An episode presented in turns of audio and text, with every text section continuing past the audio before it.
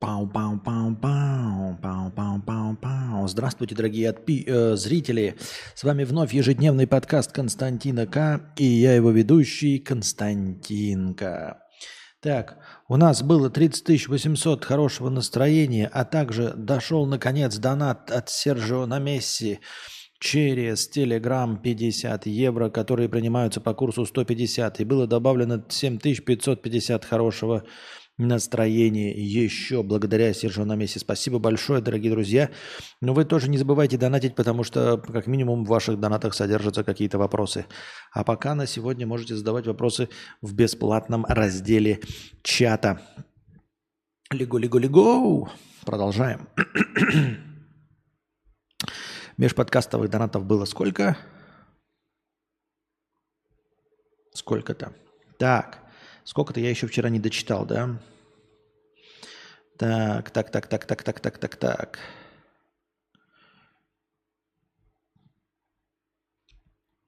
Аноним 100 рублей с покрытием комиссии. Спасибо большое за покрытие комиссии. А, как принять решение о выходе из отношений, если партнер фактически бытовой инвалид из-за ОКР? Еще и депрессивно-роскомнадзорными наклонностями. Как потом не винить себя в страданиях или смерти другого человека? И стоит ли это решение принимать? Отношения качели, то ад, то все хорошо. А, ну, во-первых, наверное, надо для себя, может быть, к тебе пойти к психологу, а не, а, ну, понятное дело, что сам ОКРшик не пойдет, иначе бы давным-давно пошел. Снова лучший русскоязычный твич-стример разговорного жанра из Вьетнама. Спасибо большое. Так вот, хорошо, как ты обозначил, да, сначала там э, лучший русскоязычный бы сказал э, разговорного жанра из Вьетнама. Неправда, Костян. Там э, стример, тоже Костян. А Twitch стример разговорного жанра сразу так, а, а, а вот может быть и да. Это знаете, как это самый красивый среди своей мамы. Вот. А, тебе пойти к психологу, который тебе объяснит, что твоей вины в том, что человек э, наносит себе повреждения, быть не может. Мы ни в коем случае не поддерживаем, мы не одобряем эм, self, э, как там, self-harming и э, суицидальные наклонности. Но в целом нельзя так жить, понимаешь? То есть это что получается, что если какие-то люди наносят себе повреждения, имеют суицидальные наклонности, то есть то мы одновременно из общества э, теряем в два раза больше людей. Получается, на каждых 10 человек, э, бахнутых на голову, э, все, кто состоит с ними в отношениях, тоже являются их рабами, потому что не могут выйти из этих отношений, но это бред полнейший. Вот. Если ты не наносишь никакого физического и психологического вреда. А, и если ты э, не доводишь никого до самоубийства, а, о чем э, могут решить следователи, да, ну то есть э, принимается решение процессуальное, а, то во всех остальных случаях никакой вины у тебя нет. А жить рабом, ну слушай, эм, стоит ли это решение принимать? Да нет, не стоит. Живи рабом человека. В принципе, мы все рабы э, чего-нибудь, наших привычек, государства, президента, э, правительственных решений, курса рубля или доллара или чего-нибудь еще, э, рабы своих желаний, рабы своих искушений. Ну, а ты будешь рабом человека с УКР э, и депрессивно-раскомнадзорными наклонностями. Почему бы и нет? Твое решение. Естественно, я за тебя ничего решать не буду и никаких тебе советов давать не собираюсь. А, ты задаешь вопрос, эм, посвятить ли свою жизнь чужому человеку, вот, с которым ты оказался в отношениях, а, посвятить всего себя ему, а, все равно быть в адовых отношениях, в которых есть качели, ведь оставшись не будет же все хорошо, они будут продолжаться такие же адовые качели. Это твой выбор, пожалуйста, оставайся, посвяти свою жизнь, ведь Люди так любят жертвы вообще, жертвенность, а особенно э, русские люди. То есть тебя будут все поддерживать, все хлопать в ладоши, будут говорить, какой ты хороший человек. Вот. И ты на этой энергии того, как тебе будут говорить, какой ты хороший человек, будешь жить. Вот как есть люди, которые живут на лайках, да, а ты будешь жить э, и питаться энергией того, как все люди такие, «А, какой же он хороший, или хороший, я не знаю, какой же он хороший, вот он такой хороший, и ты такой, блин, какой же я хороший. Жизнь моя говно полнейшее из-за того, что я в отношениях с больным человеком. Вот. Я не могу быть счастлив, я не могу найти себе э, любимого человека или даже остаться наедине с собой, но зато я такой хороший, такой хороший. Поэтому, конечно, стоит ли принимать такое решение? Не стоит принимать такое решение. Оставайся таким хорошим, ведь все это оценят, все заметят. И твоя жизнь будет, вот все будут вокруг говорить, такой хороший. Люди в автобусе, соседи, знакомые, незнакомые будут говорить, пойдем позовем пить пиво этого анонима. Нет, не, по, не пойдет, потому что у него маниакально-депрессивная пассия, и она его не пустит. А если пустит, она устроит истерики, будет угрожать, резать себе вены. Он такой хороший. Так оставим же его в покое, такого хорошего. Так что я рад за тебя. Вот. Не принимай никакого решения. А, продолжай винить себя за страдания другого человека. Вот. Ну смотри, предлагаю тебе также еще, да, помимо того, чтобы винить себя за страдания того человека, который тебе ближе, это же тебе чужой человек, по сути, да? Ну, то есть вы даже с ним не из одной вагуски вылезли, там, не единокровные, не, не единоутробные, никакой ответственности друг за друга не несете, поэтому я предлагаю тебе чувствовать ответственность еще также за голодающих людей э, Индии, Пакистана, э, Африки, вот там голодают, ты тоже чувствуешь ответственность, ты к ним тоже никакого отношения не имеешь. В общем-то, я думаю, что вини себя, в принципе, за все страдания, которые наносят себе другие люди. Можешь включать также БДСМ-порнографию, смотреть, как люди истязают себя, бьют себя плетками и чувствовать свою вину. Потому что это твой путь, дорогой друг. Вот. Держись. Главное, что ты хороший. Дмитрий Александрович с покрытием комиссии. Очередной гайд по превью или нет? Простыня текста. Пам-пам. Парарарам. Пом-пом-пом-пом-пом-пом-пом. Так. Сразу прошу прощения за очередные доебы по поводу Миджорни и все такое. Хотя бы, хотя тебе, скорее всего, похуй. Скорее всего, да.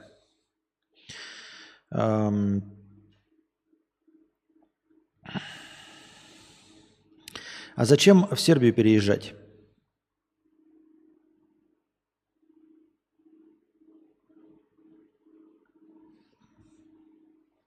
А зачем тебе лицо? Вот давай, как только серьезный, э, всеобъемлющий, исчерпывающий ответ дашь на этот вопрос, так я сразу дам серьезный, всеобъемлющий, исчерпывающий ответ на вопрос, зачем в Сербию переезжать. Кости, как я уже писал, у меня в телеге есть микроканал Music to Deep, где я делаю тематические выпуски красивой электронной музыки, и для этих выпусков делаю тематическую обложку. То есть то, как я это вижу. Вот как в книгах описывают что-то, так же и я пытаюсь показать картинку и сопроводить ее различными треками, которые, по моему мнению, подходят по ритму, атмосферности, настроению и многим другим критериям. Вернемся к тематическим обложкам. Миджорни. Возможно, сложно ли, дорого ли делать там превью? Может быть, есть еще какие-то альтернативы адекватные? Может быть, есть. Может быть, есть какие-то альтернативы адекватные, э, ну, Stable Diffusion, да, а, опять же, но Stable Diffusion, насколько мне известно, нужно устанавливать либо себе, либо тоже пользоваться какими-то сайтами, которые содержат не всю не все, что может Stable Diffusion. То есть надо подбирать там под определенные свои э, критерии какую-то площадку, которой ты будешь платить. Вот, и Stable Diffusion тоже нужно изучать, как и все остальное. Э, дорого ли делать там превью? 30 долларов в месяц это стоит. И я плачу 30 долларов. Ну, а там по-другому никак, ты не, не попиратишь ничего. Но я считаю, как-то побольше люди стали, как-то все-таки поактивничали, э, поактивнее благодаря превьюшкам. Так что я продолжаю платить. Вот буквально сегодня заплатил за второй месяц. Сложно ли, дорого ли делать там превью? Я не знаю. Ну, типа, э, не, неправильный вопрос. Хочешь ли ты получить какой-то ожидаемый результат? Сложно. Я бы сказал, невозможно. Я бы сказал, просто невозможно получить ожидаемый результат. Это э, как фотостоки, на которых ты тоже не можешь получить фотографию, которую ты хочешь. Ты можешь получить там что-то простое. То есть я хочу там фотографию стакана на окне. Ну и это ты получишь. Если ты хочешь что-нибудь посложнее стакана на окне, то практически невозможно. Я считаю, начнем с самого простого. Ты не можешь расположить объект в кадре. Просто не можешь расположить. Вот я, например, Э, они располагаются, бывают сбоку, да, там бывают там где-то в центре, далеко. Бывает это все. Но это все происходит случайным образом. На данном этапе нет никакого инструмента управления, чтобы расположить объект в кадре. Например, ты говоришь, хочу кружку с надписью «Нескафе». Не будет тебе нож кружки с надписью «Нескафе». Надпись она не напишет и не нарисует. Примерно из-за того, что это очень популярная кружка, она, конечно, нарисует очень похожую и здесь делает какую-то ебанистическую надпись, которую тебе надо будет дорабатывать. Хотя это простейший запрос. Кружка с надписью Нескафе. А вот расположить ее, например, в правой части или в левой части. Или если ты вдруг совсем ёбнулся, да, там в левом верхнем углу, в левом нижнем углу, в правом верхнем углу, в правом нижнем углу. Этого не будет и невозможно. Ты можешь пытаться получить случайные результаты, просто генерировать, генерировать кружки, ставить э, э, параметр хаос побольше на 99, варьировать параметр weird от 0 до 3000, и рано или поздно получить результат, который тебе будет нравиться. Ну или в конце концов ты можешь получить кружку, да, например, а потом ее, э, там есть зум-аут делать, зум-аут, зум-аут делать, а потом вырезать нужный момент, и твоя кружка получится в правом верхнем углу, понимаешь? То есть это все будет мозгоебина. И все это нужно изучать, э, тренироваться. Э, это нелегко, это неприятно, это не кайфово. Я пользуюсь постольку поскольку. То есть я пишу простые запросы, я знаю, что могу получить, и пишу очень простые запросы. А вот кто-то мне перед стримом написал, когда же ты, Костик, выйдешь? Ты что там, с донатов набухался? И мне понравилась мысль. Набухался с донатов. Поэтому я и написал в запросе. «А, мужчина пьяный на радостях. Вот. Сначала результат мне выпал какой-то, по-моему. А это был первый результат, один из первых результатов. Я посмотрел, а, открыл их все в большом формате, на всех на них налепил рожу. А, рожа, естественно, не совпала со всеми, а там, где совпала, тот я и использовал. Вот и все. То есть пьяный мужчина там, на радостях. И я далее подписью уже э, докинул мысль, которая нужна была. На донателе выпил. Что-нибудь посложнее этого получить невозможно. А также предыдущий, там, например, когда у нас шел, шла речь про барбершоп, который посоветовал, помните, помадку купить подешевле на Озоне, я просто написал Мужчина в барбершопе. Все. А дальше мне не нравятся картинки или на них не налазит моя рожа. Я генерировать еще, генерировать еще, генерировать еще.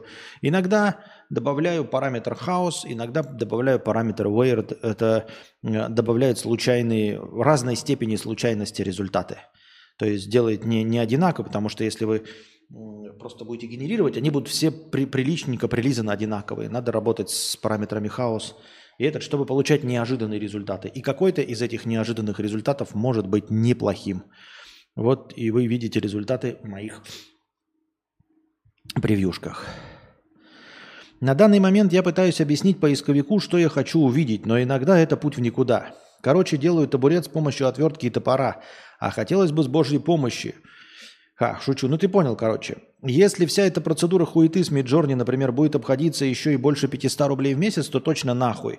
Надо, извольте, при этом еще и дрочки там, как конь на ёб, скорее всего. Да, там это будет дрочка. Я тебе говорю, я выбираю скорее из того, что есть. Я выбираю из того, что есть.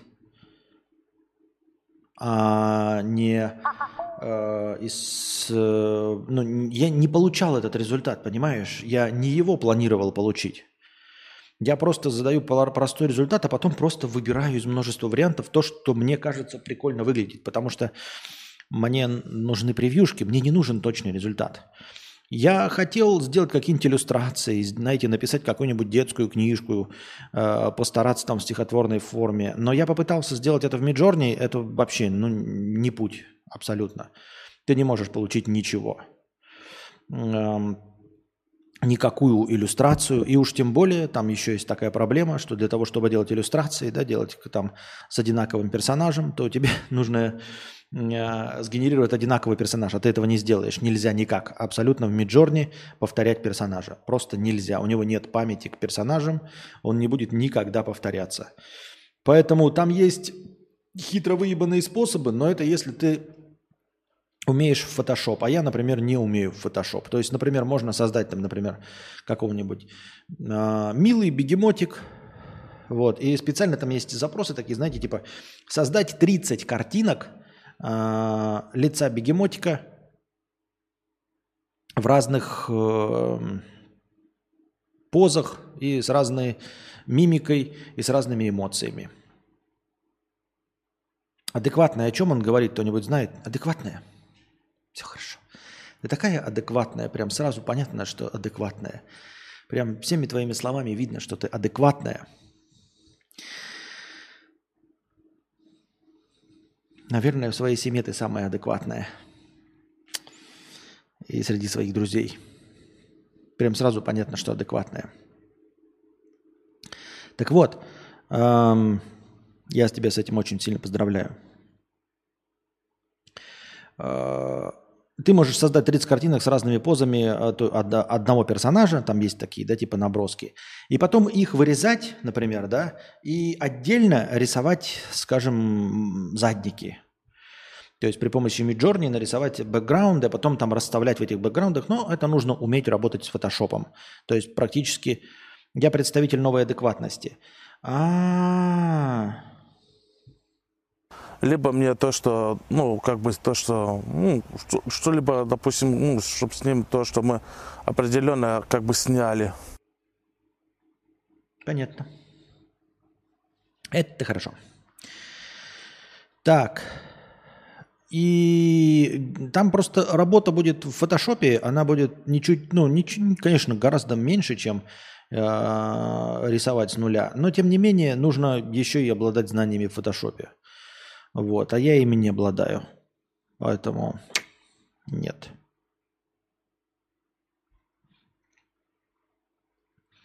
Не знаю, не знаю. Проясни, мудрец. Мудрец, спасибо за рассуждение. Примеры ниже. Я, ну, нет.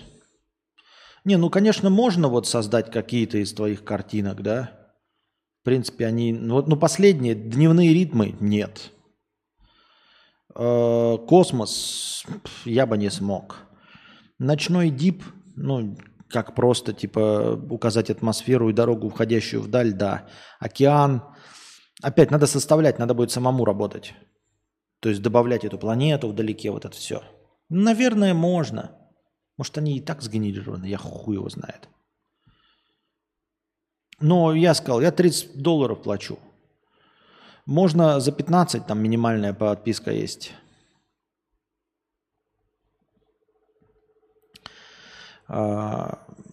И там 200 генераций. Этого достаточно, в принципе, если ты будешь использовать только для нарисования э, редких постов в своем телеграм-канале. Я думаю, этого будет хватать. Можешь попробовать. Но это будет 15 долларов. А 15 долларов это, извините меня, это ни хрена не 500 рублей. 15 долларов это... Я блядь, сейчас в рот ебу, как, как, как, как какие-то курсы нахуй говна сейчас. Фух. Это 1300 рублей, это близко даже не 15 рублей, понимаешь? А, повесток не было еще, повесток не было еще. Только начали. Так. Да, во-первых, во-первых, надо обновить сумму. Я там сумму посмотрел, которая накопилась. Где у нас? На... Блять, а как это? А почему? Или подожди. Правильно. Так на переезд накопилось 1200, в тот раз задонатили еще, вот примерно вот. Ну, не примерно, а вот. Вот такая сумма сейчас а, накоплена на переезд в Сербию.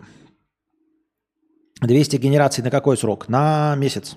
Это самая минимальная подписка.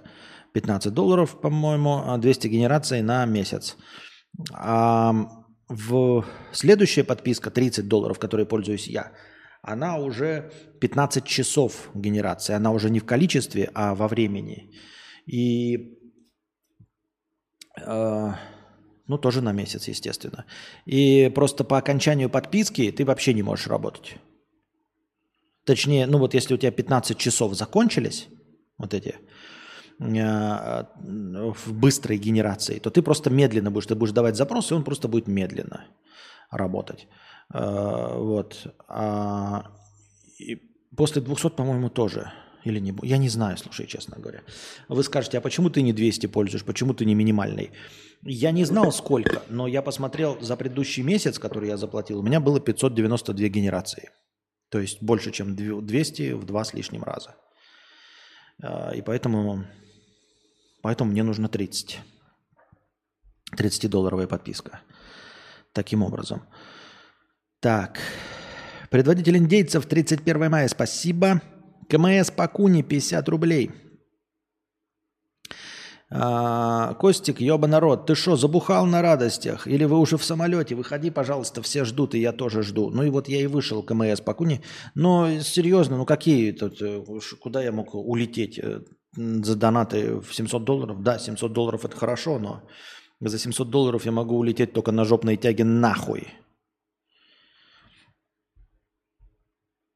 Вот.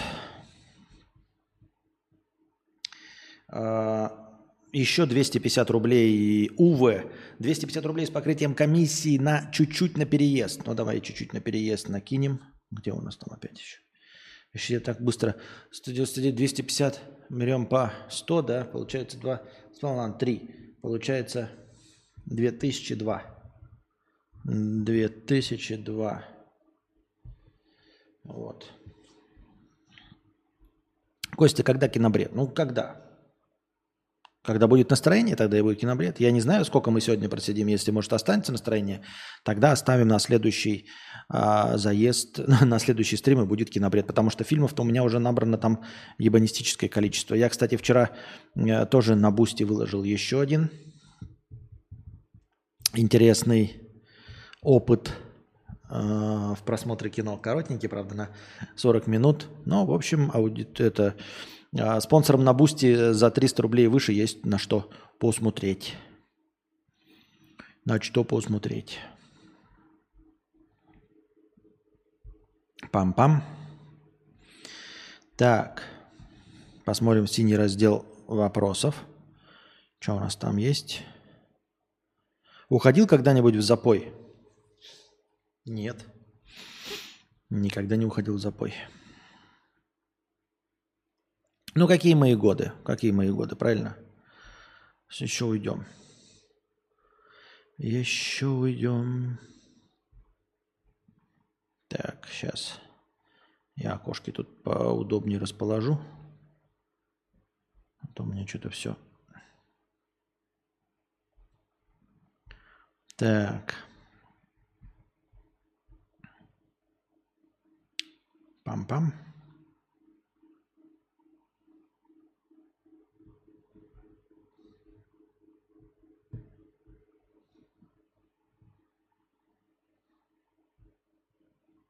Угу. Так. И переходим к повесткам. Барби-камера. В немецком городе Цвикау одну из камер в отделении полиции полностью перекрасили в розовый цвет. Считается, что эта инициатива снизит уровень агрессии у нарушителей закона и окажет на них кратковременное успокаивающее воздействие. Мне кажется, это полнейшая хуйня. Потому что ну, типа, конечно, розовый цвет должен успокаивать, когда он не нагнетающий, и когда, вот, знаете, там, типа, ну, вы пришли в какое-то учреждение, вам там долго стоять в очереди, и вот оно все в розовых э, цветах, тогда оно, в принципе, нормально. А когда ты сидишь в камере, ну, пришел, тебе, значит, по- поймали, в кутузку сажают, мне кажется, тебе розовый э, цвет будет злить, как будто бы тебя, знаете, наоборот, затроллировать хотят такие. А, мы тебя в камеру посадим розовым цветом, как будто ты ебаный дурачок. И ты такой, чё, блядь? Чтобы что? И мне кажется, еще больше начнешь злиться от этого. А, вы, а вам как кажется? А, Все заключенные станут зубными феями, милота. Ага, от того, что э, камеру одну сделали. Должна временно успокаивать. Мне кажется, как раз вот в первый момент она нихуя успокаивать не будет. Тебе такие закидывают, ты привык там, знаешь, к болевотине, к черным розовой стену. Вы что, издеваетесь, что ли? Вы что? Какая дурка? Вы что, угораете? Вы что, угораете?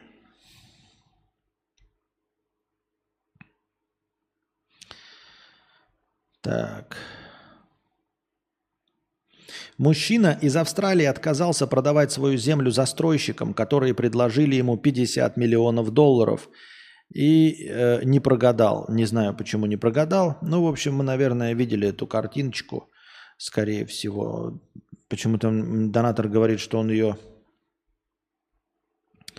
Донатор говорит, что он ее сделал из видео. А зачем ее было делать из видео, если она Типа такая же картинка есть и в интернете практически. Ну, давайте на нее посмотрим. Взглянем на нее без слез, как говорится. Вот, значит, картинка, да. Обратите внимание, вокруг стоят уже застроенные дома. Значит, там были снимки до того.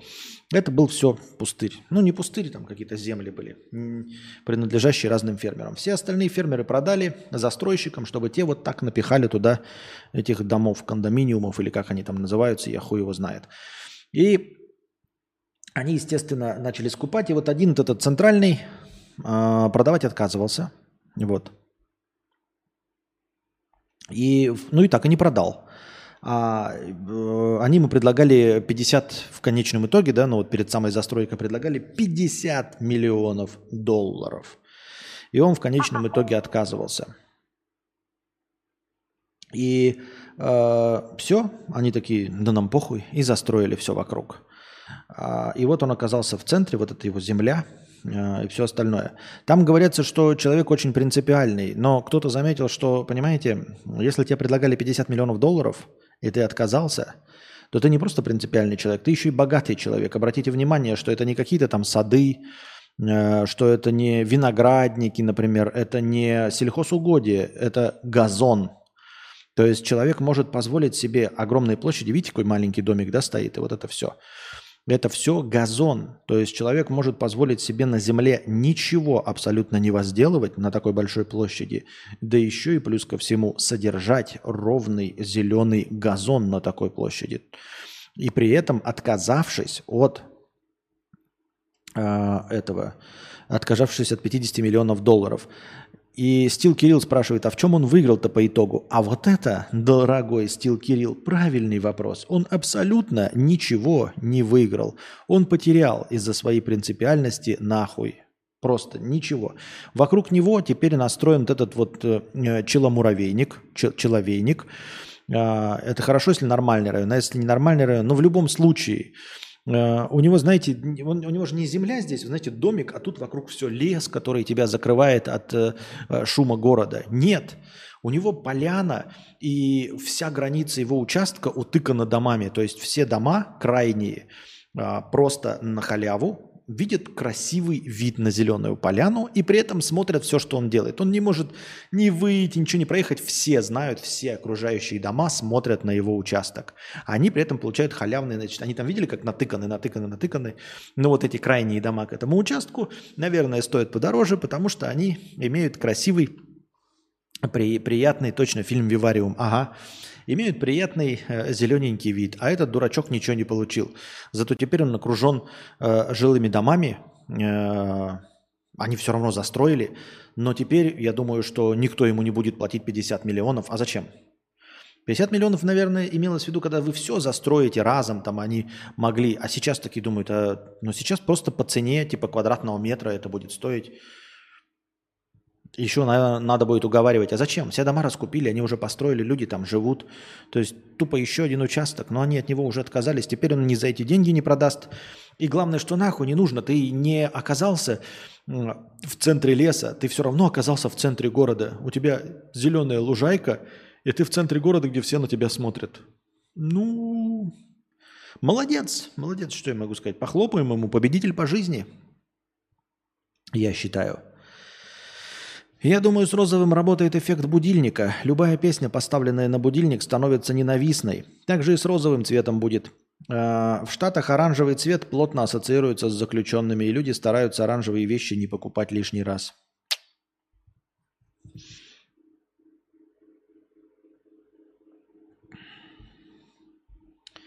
Пам-пам-парам. Идем дальше. В Батуми задержали протестующих против прибытия лайнера с российскими туристами. По данным грузинских СМИ, задержанные пытались прорвать полицейские баррикады, которые были установлены у порта.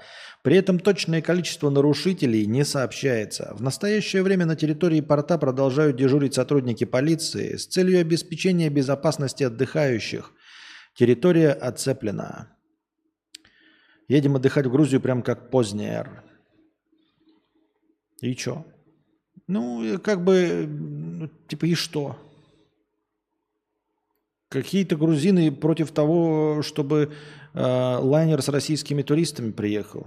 Ну и что? А еще я слушаю Мэрилина Мэнсона, а его постоянно за, запрещали. А еще я видел фильм «Догма», э, который тоже религиозные фанатики запрещают. Им концерты Мэрилина Мэнсона запрещали э, в свое время которого я успешно слушал. А вот туристы поехали, а там какие-то протестующие. Да и похуй на них абсолютно. И туристам похуй, и мне похуй, и на все их проблемы мне абсолютно похуй, как вы понимаете.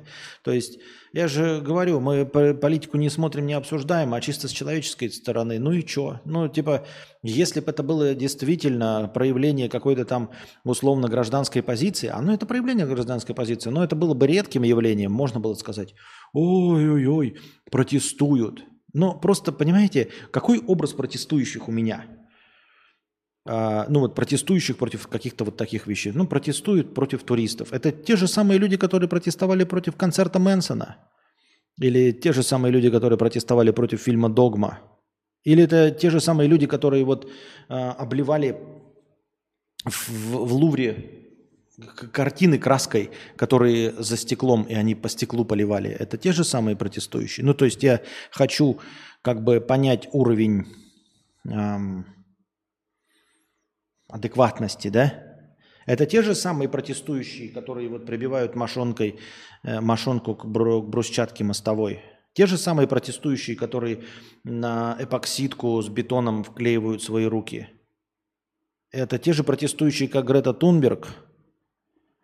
То есть я должен как относиться к таким протестующим? Но у меня вот это все один скоп протестующих такие, блядь, протестующие. Или это протестующие в Твиттере э, с крашенными подмышками, которые э, говорят, как нужно делать игру Battlefield 1 с инвалидами и женщинами в главных ролях, а потом Battlefield 1 проваливается, потому что никто не покупает эту игру, в том числе сами протестующие.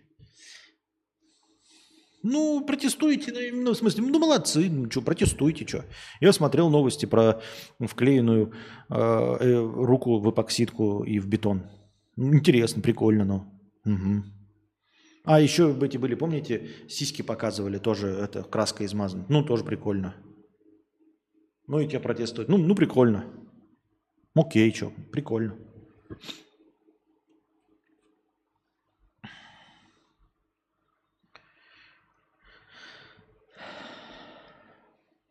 Страх детства номер один. В Казахстане в селе Амингельды ребенок упал в уличный туалет.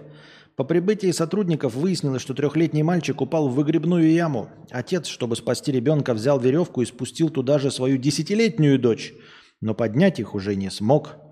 Силами трех сотрудников и техники дети были подняты из выгребной ямы. Бригадой скорой помощи оказана первая медицинская помощь. Дерьмовая ситуация. Но отец, скажем так, говна. Какая замечательная игра слов. Отец говна. Не, ну серьезно, опускать еще одну дочь? За трехлетний э, опускать десятилетку? Я еще понимаю какого-нибудь 15-летнего э, лоботряса, да, ну мужского пола, который может что-то. Что может вытащить десятилетняя? Она же не сможет даже ухватить ее нормально. И ты их э, обоих в говно окунаешь. Ну просто гений ебать. Ну просто ебаный гений, что я могу сказать. Ну а, как бы, а какие вопросы? Он реально гений. Если в выгребную яму можно упасть у тебя дома, трехлетний ребенок, и у тебя такой туалет с выгребной ямой, куда может упасть трехлетний ребенок, ну ты до этого уже гений. Ты просто уже сумрачный гений, я бы даже сказал. Потому что, например, э, у меня, у родителей э, уличные толчки, они были как бы, как, знаете, унитазного типа. Ты туда не упадешь, в унитаз упасть нельзя. Он как бы маленькое очко. Туда никакой ребенок упасть не может. Туда даже кошка не упадет. То есть ты делаешь, как бы, чтобы было удобно писить и какать, и, или хотя бы безопасно. Если у тебя срать орлом над очком полным чужого говна, жесть, и ты такой, у меня трехлетняя и десятилетняя дочь, ну пускай так и будет. Ну, что я могу? Ну, просто похлопать. Это единственное, что я могу сказать. А дочке-то как обидно, пацан-то хоть сам свалился. Именно, именно. Именно. То есть ты такой берешь и старшему говоришь, ты нихуя не стоишь, поэтому это... Я понимаю, там вопрос жизни и смерти, конечно, да, если бы там вопрос, но там навряд ли вопрос жизни и смерти стоял. Картинка опять какая-то с каким-то прибором. Простыня текста. Бой 300 рублей с покрытием комиссии. Так, блядь. Так.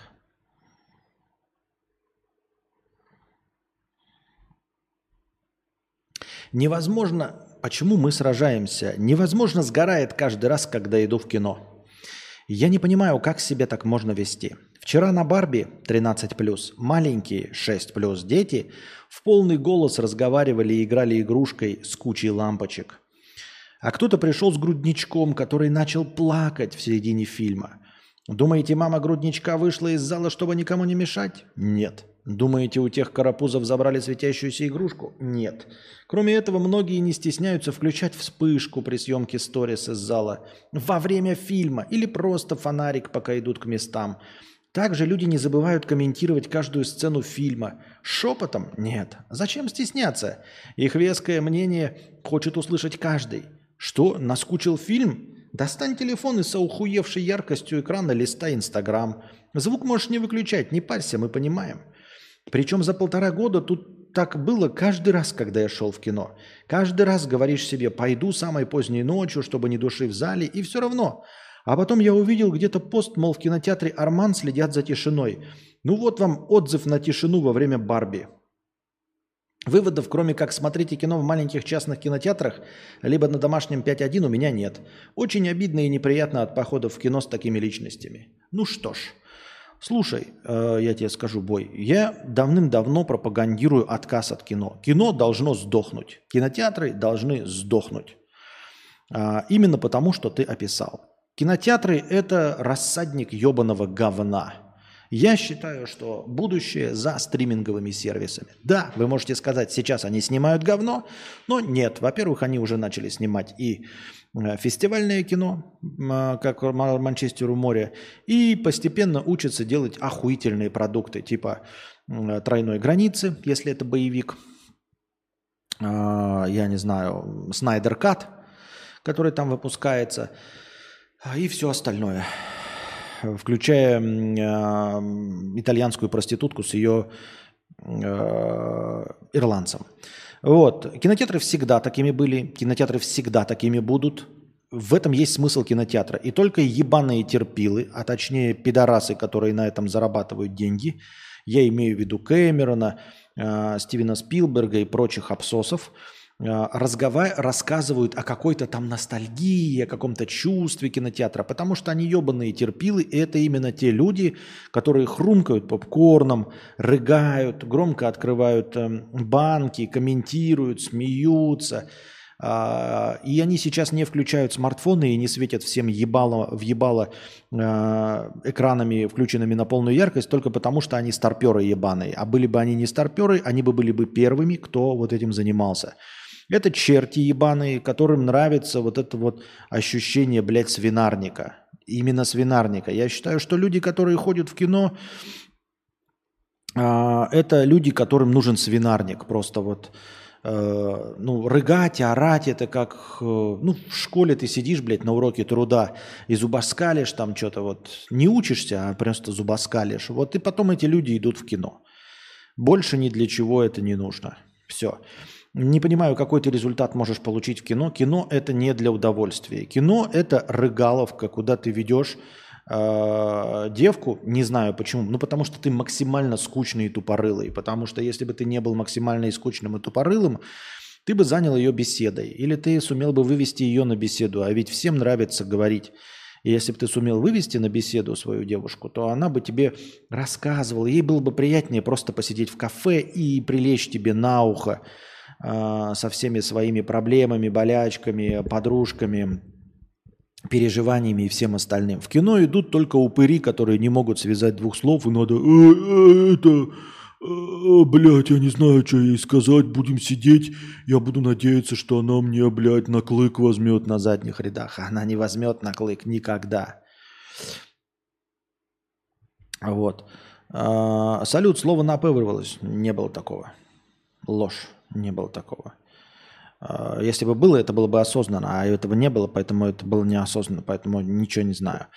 Так вот, дорогие друзья, на чем бишь я остановился? Я стараюсь с этим совладать, с, мвдма, с, мдмафо, с мдафо, вот, но специально я этого не произношу ни в коем случае. Так вот, потому что я не нарушаю правила, я конформист. И кино это для абсосов. А, и такое везде – я вам это скажу, у меня есть друг в Швеции, там еще хуже. А, если в российских кинотеатрах есть хоть какой-то отдаленный уровень приличия, то представьте, что еще плюс к этому добавляется настоящий физический свинарник. То есть после сеанса пол завален говном, чипсами, обертками, у них вот такой вот просто мусор бросаешь на пол. То есть вроде эти приличные люди, как только включается свет, как только они выходят на улицу, они становятся шведами. Они становятся напыщенными такими скандинавами, поддерживающими чистоту своего великолепного Стокгольма. Вот. Они ходят по красивому чистому городу, который, э, тротуары которого моют шампунем. Но как только они заходят в кинотеатр и выключается свет, они возвращаются к истокам, к, к своей викинговской сущности и становятся ебучими свиньями, рыгающими, плюющими, шутящими э, и особенно бросающими мусор под ноги. Понимаешь? Вот такие дела. Поэтому кино всегда таким было, и я давным-давно пред, э, призываю отказываться от кинотеатра. Если вы хотите посмотреть кино, то смотрите кино. А в, в кино идут люди, которые вот хотят за ляжку потрогать Светку.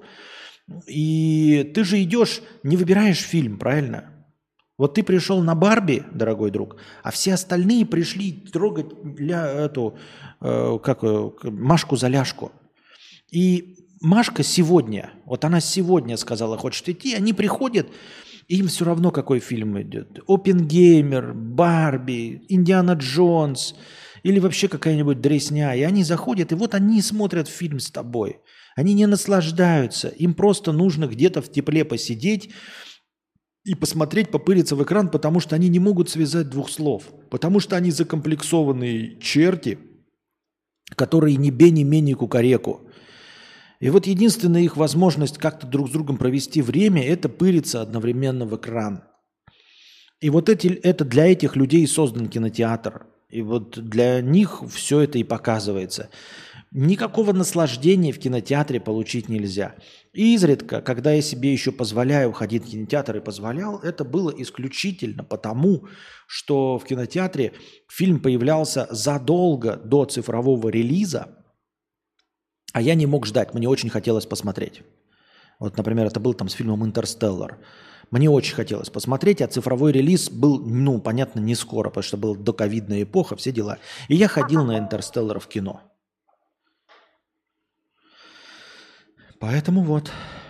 С каких пор Манчестеру море нормальное кино? Он не нормальное кино, я сказал фестивальное кино, а не нормальное.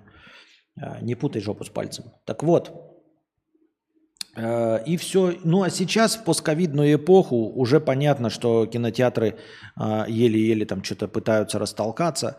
А, и надеюсь, большинство из них сдохло нахуй, и из них сделают какую-нибудь нормальную вещь. И пока благодаря ковиду не работали кинотеатры, набрали обороты стриминговые сервисы, которые ну, уже, ты же их не прикроешь, ты же их уже э, на низкую тягу не включишь, на, на пониженные обороты. Поэтому они уже работают в полную катушку, и теперь еще кинотеатрам уже после в ковидную эпоху надо уже конкурировать с стриминговыми сервисами, которые просто так свой кусок рынка уже не отдадут. Им это незачем. Поэтому э, позитивный исход от ковидной эпохи – это возможная смерть кинотеатров. Если бы продлилось дольше, то кинотеатры бы сдохли точностью полностью все. Мне все равно. Мне просто хочется, чтобы цифровые релизы были пораньше, и все. То есть мне единственные претензии кинотеатрам – это что сначала показывают у них, а потом, значит, ты ждешь как дурак, а все уже посмотрели. А если бы не было такой проблемы, а, если бы одновременно выходили, я бы просто просто игнорировал кинотеатры. Я не из тех людей, которые, понимаете, просто испытывают ненависть. Э, ну, мне все равно. Я же не хожу в кинотеатр. Ну, ходите вы в кинотеатр в этот обсосный, блядь. Хотите, ходите. Мне-то что? Вот. А в современных реалиях получить удовольствие от э, фильма э, хорошей копии гораздо легче в, у себя дома.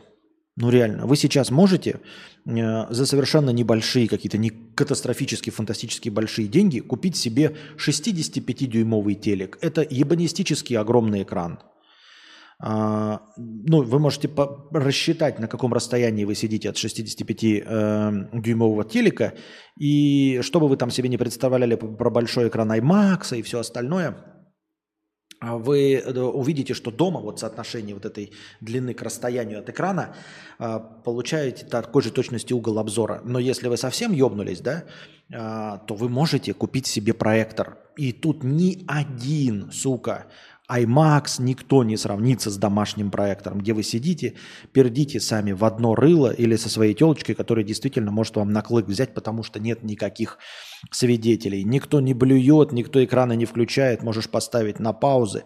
И сейчас уже, а, ну, конечно, за хорошие деньги можно купить проектор 4К, там 60 FPS. А, он будет, конечно, хороших денег стоить.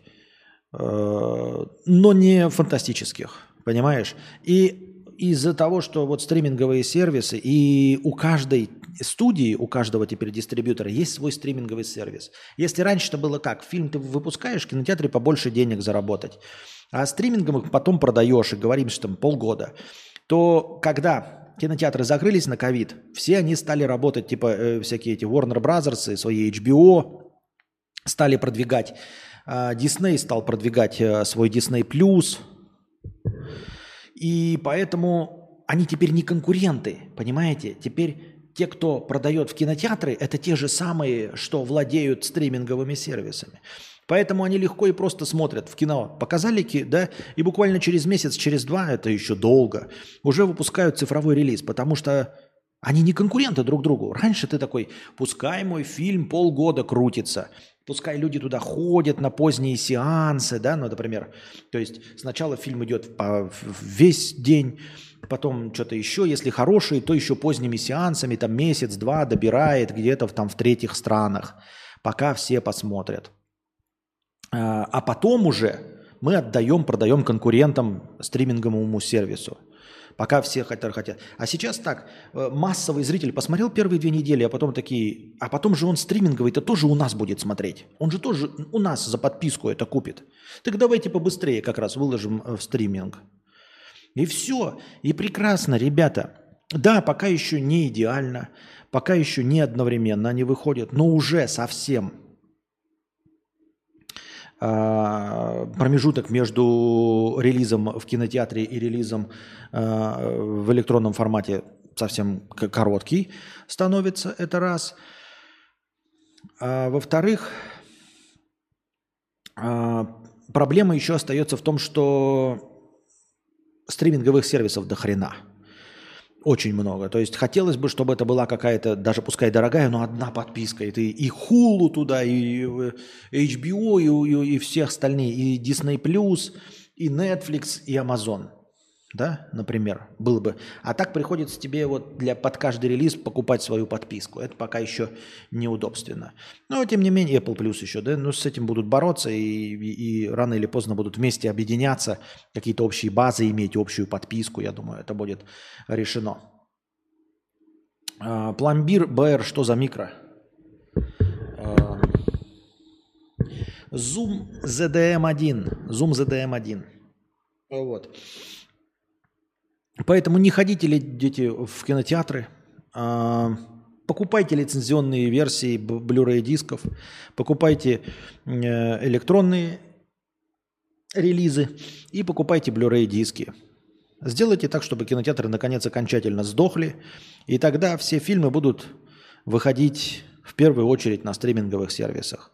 Ну или хотя бы доведите э, кинотеатры до уровня театров – чтобы они стали такими, знаете, редким явлением для особых терпил э, и чморей типа Джеймс Кэмерон и Стивен Спилберг, чтобы такие только абсосы, старперы там сидели, слышали, слушали рыготину друг друга, пердеж друг друга и тупорылые шутеечки комментариев, чтобы они только усирались и вот такие большие ценители ходили там, вы знаете, в шляпах больших, там устраивали себе вечер театральный, антракты бы делали, в буфете пирожные ели по три копейки. И вот и наслаждались э, этим дрочевом. Поэтому такие дела.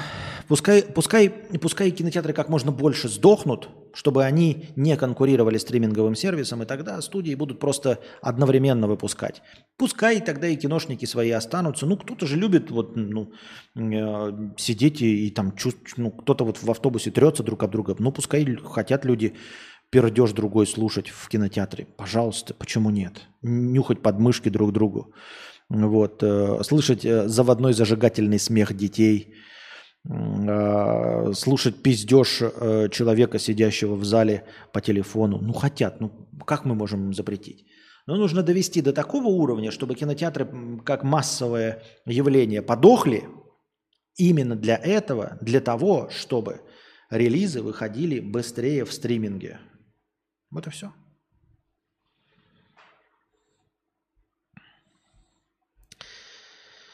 Так.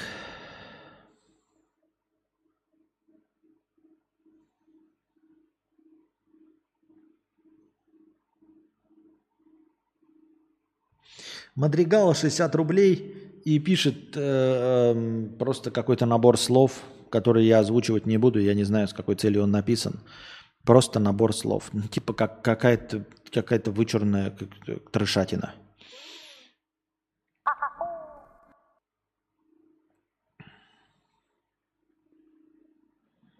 Мадригал 60 рублей еще и пишет, «Не Богу ты служил и не России, служил лишь суете своей, и все дела твои, добрые и злые, все было ложь в тебе, все призраки пустые, ты не стример, а лицедей».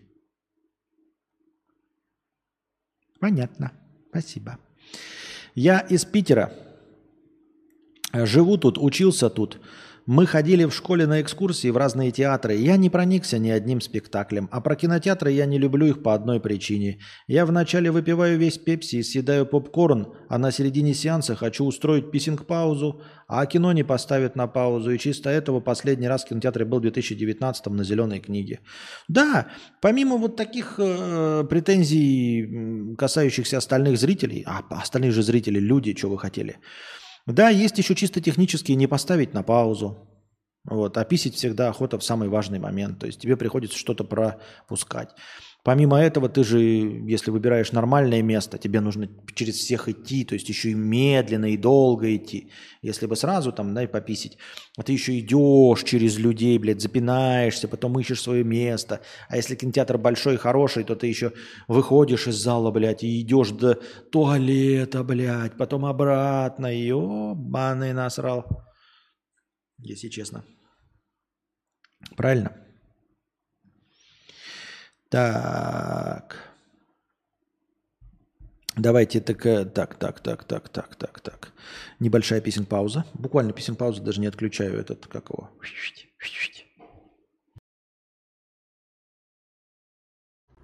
Я пошла на пятиминутный антрахт. У меня антрахт. Девочки.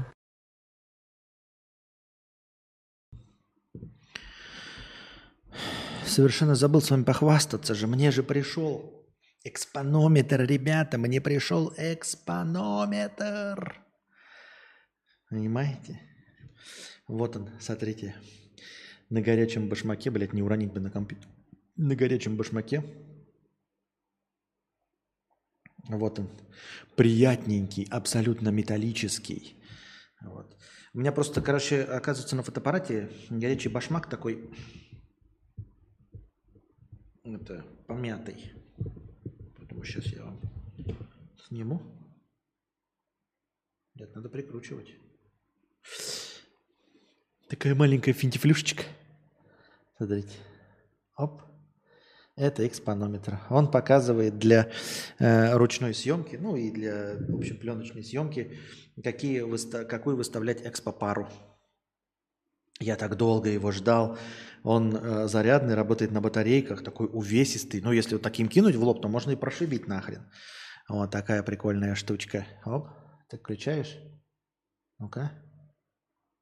Шоу. Шоу must go on. И показывает, какие нужно выставлять параметры света, например.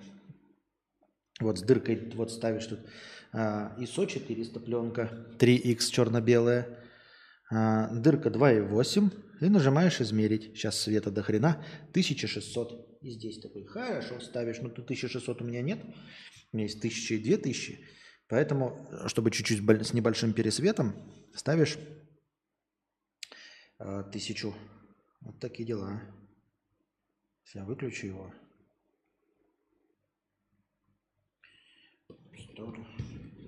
И чтобы вот он удобно висел, чтобы снимал данные. Бляха-муха.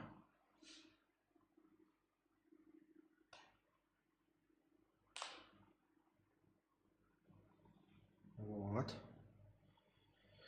Вот так этот экспонометр на фотоаппарате висит. Прикольно? Прям так футуристично, клево выглядит. Ну, клево это все фигня. Главное, что как работать. Вот так, чик, включил, провел замеры, он тебе показывает. Опять. Там можно ставить, э, чтобы он показывал замер постоянный, то есть просто менялся и все, и ни хрена не надо. Но мне нравится больше вот так направленно, 1640. Э, одна 640 Оп, одну 500 поставил. Отличненько. Вот такая вот залупа. Поставил пленку культовую, кодек 3X, она же TX400, TX400 черно-белую. Да? Когда я ее увижу, я не знаю. Мне еще предыдущую, сколько, как давно я показывал вам фотки, мне до сих пор еще не сделали черно-белую. Скан не сделали еще. Вот. С Хошимина. А эта культопленка, ее прям многие известные фотографы ее пользуются. Но это не важно, главное же, как руки будут че, прямые.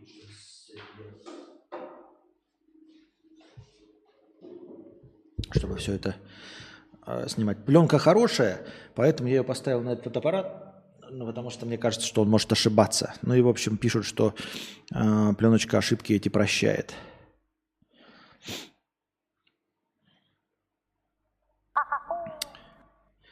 Так.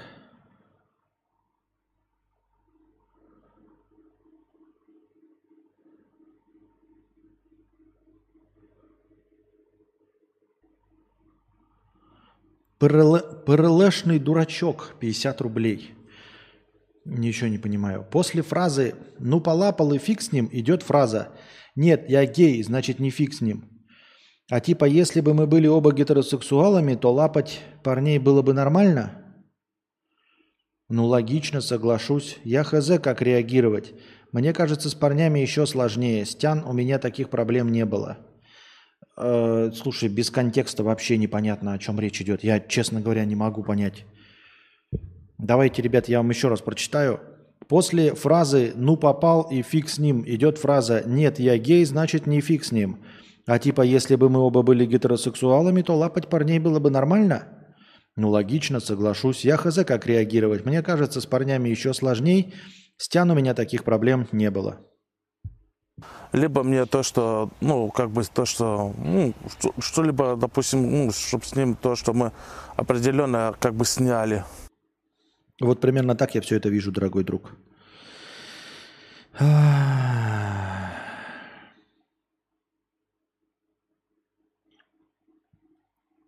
Константин, у меня подруга есть, мы с ней типа друзья, у нее муж и дети, и я ее трахнуть хочу, но я дружу, не потерять, но дружбу не потерять бы, как быть? Никак не быть, не трахать. В смысле, что за дружба а, с тем, кого ты хочешь трахнуть? Это не дружба, это что угодно, но не дружба. Ну, типа, у меня есть подруга. Ну, это не подруга, это есть какая-то знакомая женщина, которую ты хочешь трахнуть.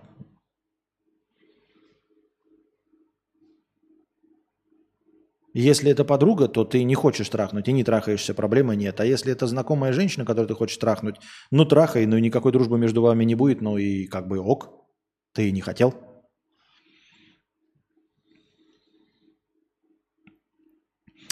В какой войне и при каких условиях ты бы согласился принять участие в качестве солдата? Какая мотивация воевать сработала бы на тебе? Э, в качестве солдата? Ты имеешь в виду почти добровольно? Не, понимаешь, э, война не добровольное дело, мне кажется. Ты просто идешь, тебя заставляют и все. А, если заставляют, то какая разница, за что тебе заставят? Вообще похуй, да? То есть тебе поставят э, пистолет к виску и скажут, ну, либо ты идешь воевать, либо мы тебе стреляем в висок. Ну, и ты идешь воевать, да, например. Я не понимаю, в чем тогда здесь вопрос. А если ты говоришь про добровольное участие, нет, никакого добровольного участия я не хочу добровольно участвовать ни в чем. Вот вообще не понимаю. Но, то есть, добровольно я не хочу участвовать ни в ком, ни, и тем более в качестве солдата. То есть, какое-то чмо будет мне говорить, что делать. Мне множество всяких шмарей говорят, что делать. Но, по крайней мере, это э, влияет на мой заработок, там еще что-то. Но уж точно не на то, как я сдохну, понимаешь? Я готов сдохнуть там под колесами автомобиля, там рояль на меня упадет. И, в принципе, я сам за себя не решаю, там, чтобы сдохнуть в войне. Но по собственному желанию мне бы не хотелось помирать из-за решений тупых людей. А люди все тупые, абсолютно все люди тупые. Поэтому не хотелось бы помирать из-за решений тупых или особенно тупых толстых людей старых. Особенно тупых толстых старых людей вообще неохота помирать. А, за их э, больные фантазии, за их еще что-то там, ну там, блядь, какие-то мысли, решения, да, то есть какие-то люди сидят, что принимают, а я солдатом, вообще непонятно. Но если мы говорим литературно и задаемся вопросом, типа, с чем легче было бы совестью смириться, вот ты э, воюешь вроде бы, да, и ты в любой войне просто пушечное мясо, если ты солдат – то э, с чем было бы легко мириться? Понятно, что это пушечное мясо, с этим мириться нельзя. А с тем, что ты идешь на кого-то, ну то есть с оружием, кого убивать, и на пришеленцев. И на пришеленцев, прилетевших однозначно для того, чтобы уничтожить э, меня и моих близких. Ну, то есть они уничтожить хотят все человечество просто подчастую, ну и, естественно, в все, под, во все человечество входит я и мои близкие. И тогда оказавшись солдатом, вынуждена, у меня не будет мук совести. Мне будет неприятно и обидно, что я солдат. Мне будет неприятно и обидно, что за меня принимают решение тупорылое толстое чмо. А скорее всего это будет тупорылое толстое чмо. Э, вот. И мне будет неприятно. Но проблем с совестью у меня не будет. В таком случае.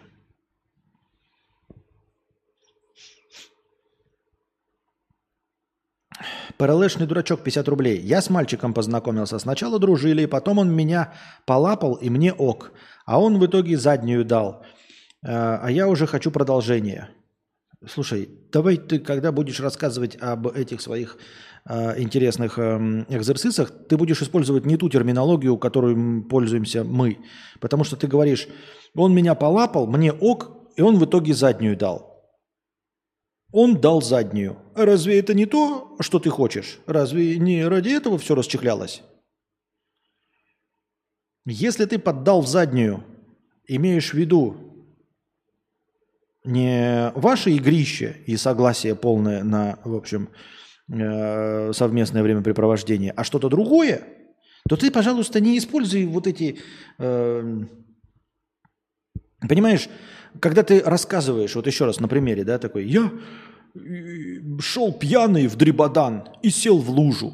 И ты вот читаешь такой, думаешь, вот он сел физически в лужу, потому что пьяный был, да?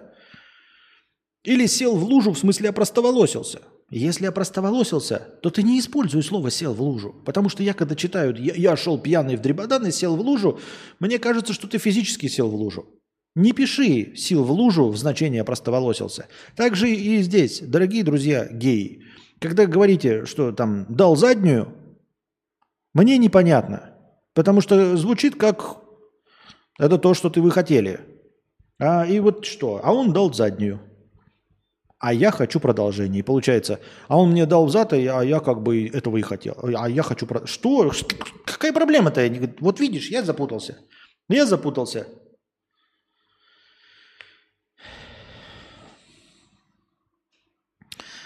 После фразы «ну полапал и фиг с ним» идет фраза «нет, я гей, значит не фиг с ним».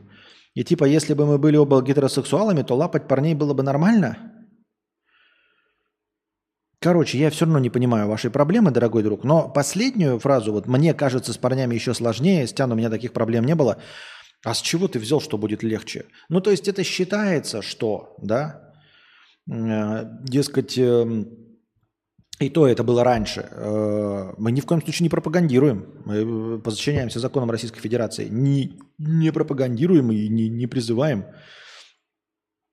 Мы просто отвечаем на вопрос. Так вот, раньше э, считалось, что поскольку ну, все скрыты, значит, э, гомосексуалы, в общем, держатся с своей кучки, и поскольку их мало, то они эм, общаясь друг с другом, не выставляют тех рамок, которые могут позволить себе выставлять э, мейнстримово-сексуальные люди, да, скажем так. Потому что, ну, типа, и так мало возможности получить любви, и так мало возможности э, найти себе пару. Если ты еще будешь выебываться, там, ебало воротить, еще что-то, да, не давать на первом свидании, пятое, десятое, отказываться от оральных ласк, то ты можешь вообще остаться на всю жизнь одиноким просто потому, что ну, вас меньше, чем статистически, чем других. И все.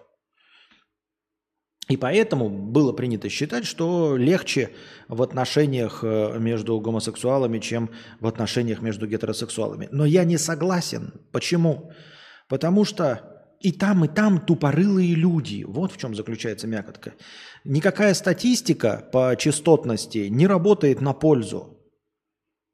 Потому что люди-то везде ебнутые. Ты понимаешь, истеричек среди гетера и гомо одинаковое количество. Долбоебов среди гомо и гетера одинаковая доля. Конченых, закомплексованных среди гетера и гомо одинаковая доля. Поэтому схуяли вы решили, что будет больше – я вам более того скажу, среди э, геев столько же будет, э, значит, предпо- стесняющихся своего тела, предпочитающихся трахаться под одеялом в темноте, сколько среди э, библиотекарш. А почему нет? С чего вы взяли, что у них будут другие комплексы? С чего вы взяли, что у них комплексов не будет? Они что, не люди? Они что, не в школе учились? Они что, не на тех мультиках выросли? У них что, были незакомплексованные родители? С чего вдруг? Не вижу никакого смысла. Не вижу причин, почему. С гомосексуалами должно быть легче, другим гомосексуалам. Блять, я счетчик не включил.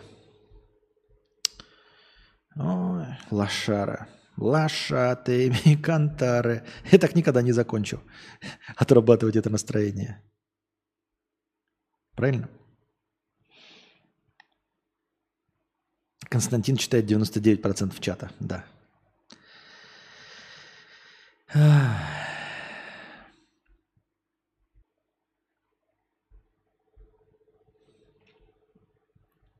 Сегодняшний бесплатный концерт. Да никакой не бесплатный. Так. Какие вещи перестали тебе приносить удовольствие? Хм. Не знаю даже. Да никакие. Никакие. Из того, что приносило удовольствие, никакие.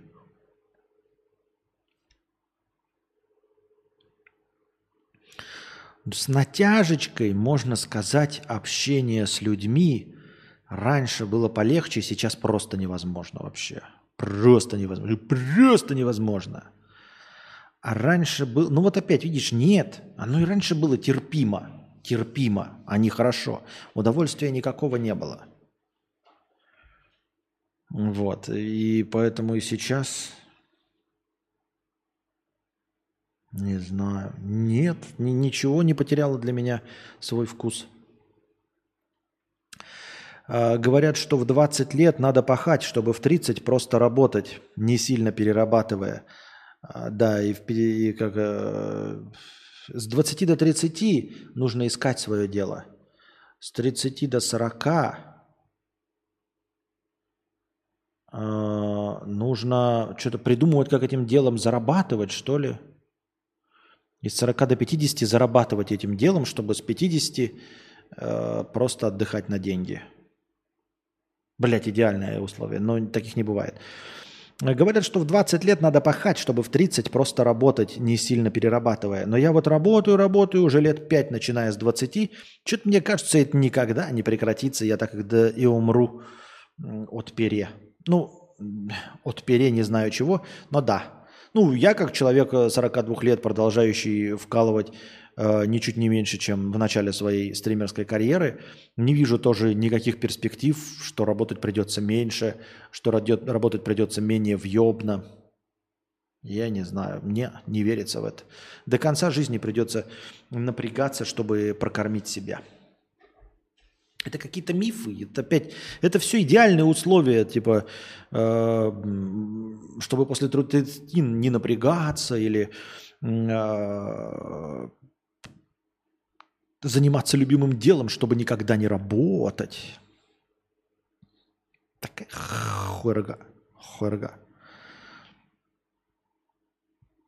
А что за звуки такие на инопланетные на заднем плане? Тур-тур. Это у тебя? У меня нет таких.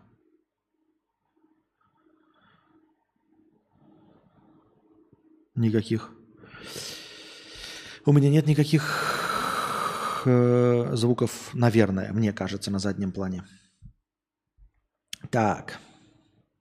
Так, задавайте вопросы в синем разделе чата, если что, а мы возвращаемся. Блин, чайку бы хотелось горяченького.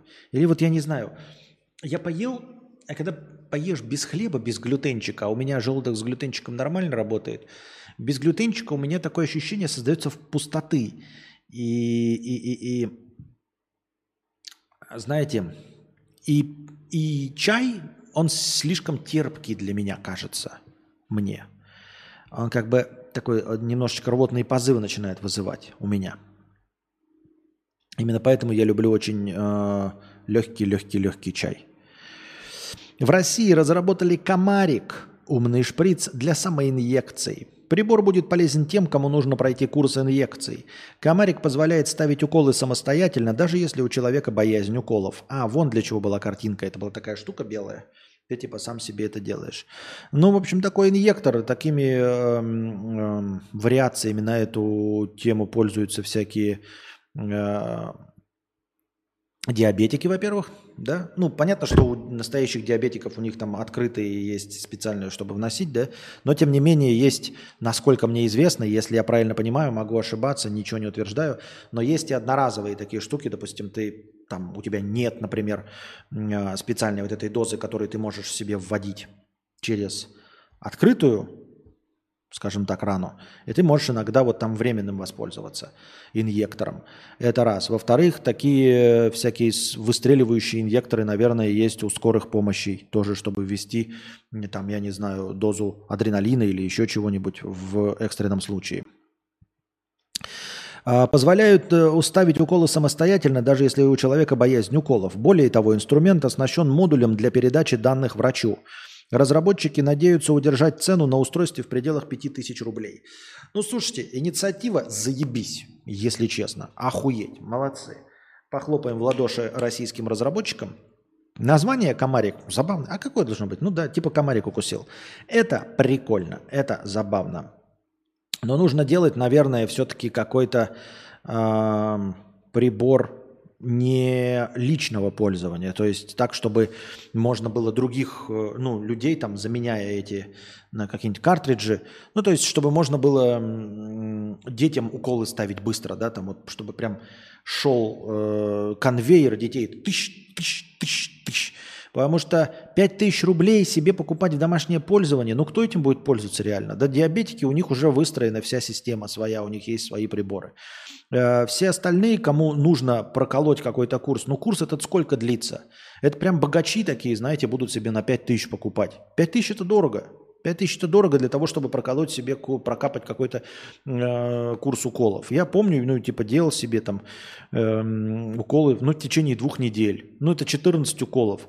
14 уколов, э, ради них э, платить 5 тысяч – нет, я даже э, типа не нанимал никого, а ездил, помню, в Якутске ездил за 3-9 земель каждый день, чтобы мне делали уколы две недели. И все. Ну, то есть большинство вот этих лечебных процессов, оно же не длится долго.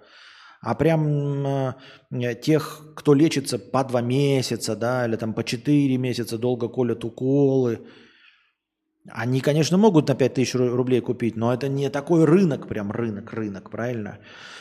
Поэтому это скорее такое должно быть, и опять ты один пользуешься, а должно быть такое, чтобы э, если 5000 рублей стоит, то они должны быть сменные картриджи, и оно должно быть не предметом личной гигиены. То есть мы покупаем это условно на семью, правильно? А что у нас семья?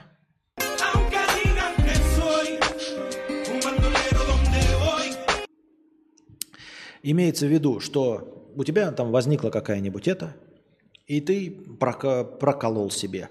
И прибор лежит и ждет лучших времен, когда, например, звонит тебе мама и говорит, у тети Тани, э, вот ей тоже в больнице прописали уколы, она должна ходить на уколы, и после работы выматывается. Это такой, мам, так это что, забыла? Помнишь, я два года назад прокапывал себе, прокалывал себе курс витаминов. Вот, штучку-то можно дать тете Тане. Только тете Тане с возвратом.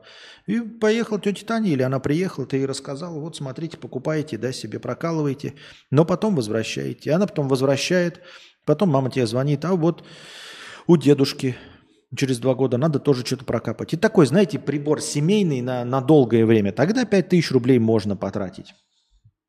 Если вот он примерно в таком формате будет работать. Звук доната, звук приближающейся смерти. То есть они изобрели тонкую иголку или что? А я не знаю, честно говоря, не знаю в чем. Но там не показывается. То есть, во-первых, как я помню, какая-то штука, опять это может быть картинка вообще не к месту, а сгенерированная. То есть ты как бы не видишь самого укола, не, водишь, не видишь, как оно тебе вводится, то есть у тебя накрыто все. Да? То есть это такая здоровая дура, такая, пенал. Ты подставил, условно жах, ну там почувствовал укольчик, но не видишь, как иголка тебя проткнулась. А, не видишь, как вводится препарат, вот как все вот это происходит. То есть сам процесс не видишь. То есть ты просто такой, оп, уколола и все, и держишь. И там тебе...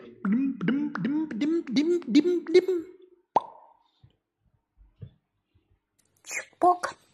И готово. И все, и готово. Я так думаю, мне так кажется. В общем, вещь должна быть прикольная. Я помню, когда эм, анализ крови берешь из пальца, да, все время там регулярно такой анализ крови сдавать, э, самые крутые вещи потом уже в конце, во-первых, эти старые э, из бумажки, да, открывают, тебе прокалывают так больно, а потом в какой-то момент я пришел и э, уж не помню где, то ли в Якутске, то ли уже в Белгороде, и такая медсестра говорит – Вау, у нас новая, короче, штука, сейчас мы будем вам э, кровь из пальца брать. Помните, как это больно? Такой, ну да, больновато, помнишь. Такая, сейчас крутая штука вообще, пиздец. Тыщ! Такая хуяк, и это прокалывает. А, эти штуки сейчас продаются с этими, с измерителем уровня сахара в крови, знаете? Вот. И они продаются, и ты там выставляешь в зависимости от толщины своей кожи. Если ты маленький ребенок, там, да, какой-то там 3-5 лет, ты ставишь там единичку, и ему там чуть-чуть прокалывает, и у него уже кровь идет. Если ты старый матерый хуй, ты там ставишь пятерку или десятку, и тебе там хуячит, потому что иначе у тебя кровь не пройдет сквозь толстую твою кожу. Или сквозь мозоли гитариста. Вот такая... И потом и сразу кровь идет. Ты просто прижимаешь она, и так резко тебя прокалывает, что ты даже не успеваешь почувствовать. Ну, ты успеваешь почувствовать, но это прикольно. Э, скарификатор. Но раньше такого не было, а сейчас они просто в наборе идут с этим. И когда идешь сдавать кровь, э, заранее сам покупаешь э, уже теперь в этом ну, зная, например, пойдешь в государственную клинику, а вдруг у них нет, вдруг у них эти старые советские, ты с собой берешь, если вот это правильно называется, скарификатор, покупаешь его в аптеке и идешь со своим, чтобы тебе жахнули и все хорошо было. Прикольно.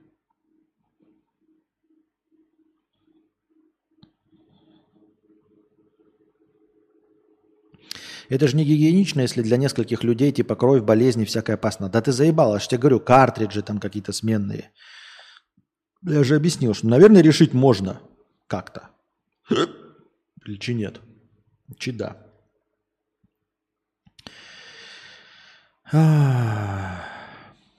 Или я тупой, или лыжи не едут.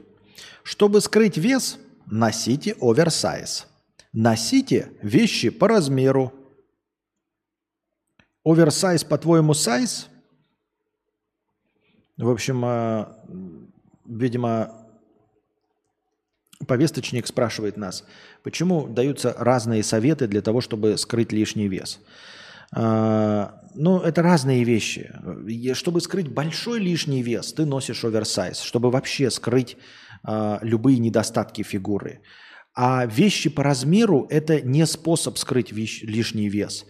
Носить вещи по размеру – это способ не добавить себе лишних килограммов. И мне кажется это очевидным. Стилист и дизайнер модного дома бренда заявил, что брюки, юбки, шорты и джинсы на высокой посадке могут скрыть выступающие живот и бока. Также она рекомендовала присмотреться к одежде кроя оверсайз.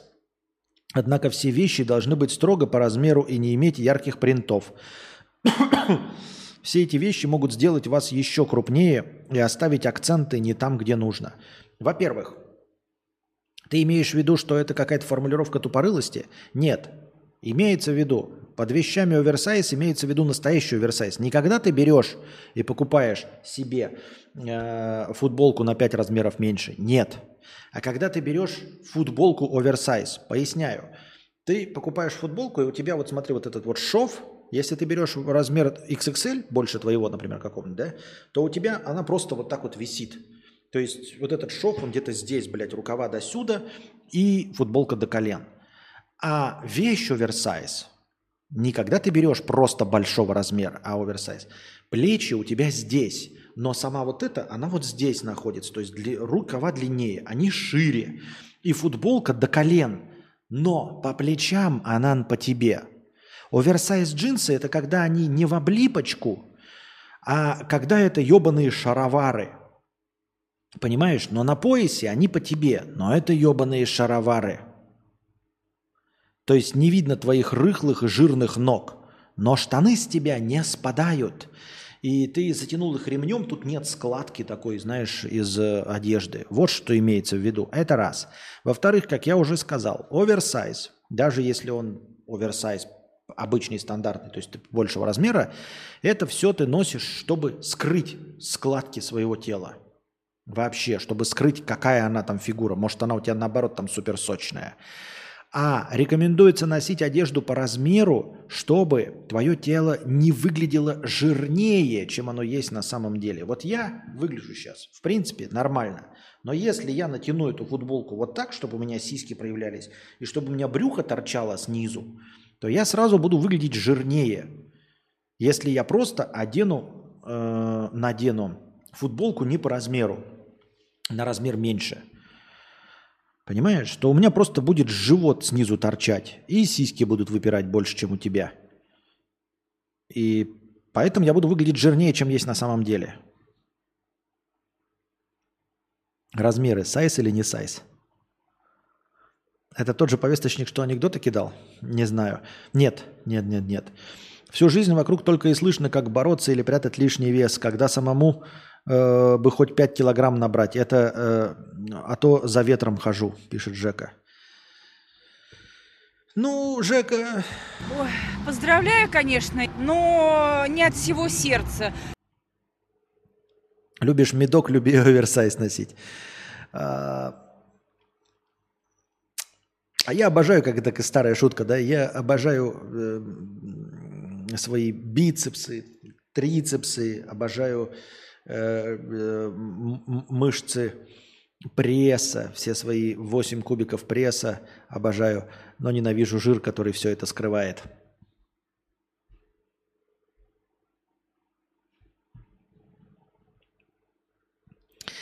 Пам-пам. Пам-пам-парам.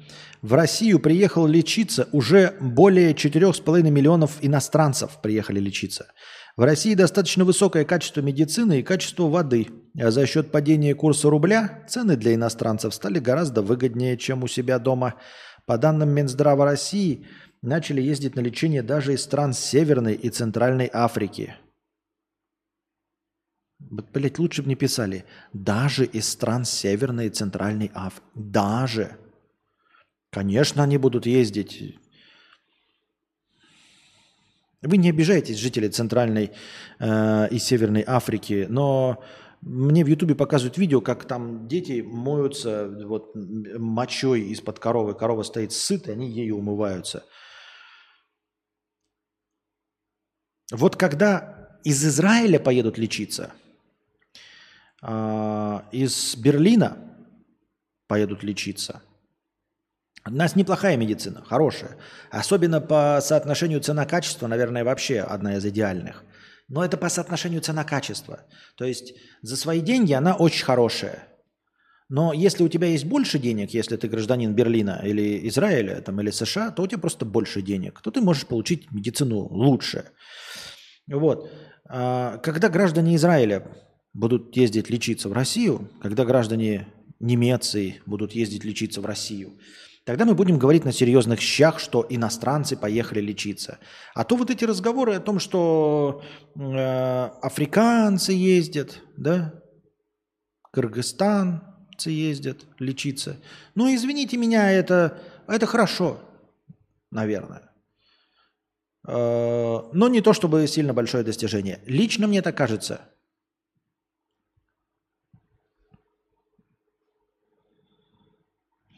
У берегов Нидерландов уже пятый день горит корабль с Мерседесами, Бентли, Феррари на борту. Всего на судне 2800 автомобилей. Поздравляем, конечно, не от всего сердца. Мы эту новость читали, только она звучала немножко по-другому. Во-первых, э, нигде не доказано, что там Мерседесы, Бентли и Феррари. Наверное, они там есть, среди прочего, как и абсолютно все другие автомобили, э, представленные других марок. Но мы в предыдущий раз эту новость читали о том, что возгорание произошло якобы из-за электромобиля. Вот о чем мы читали. Но теперь нам уже не рассказывают ни про какой мифический электромобиль, а просто о том, что горит танкер. И что нет никакого, никакой возможности его потушить, кроме как затопление. Было в предыдущий раз, а теперь уж мы и не знаем.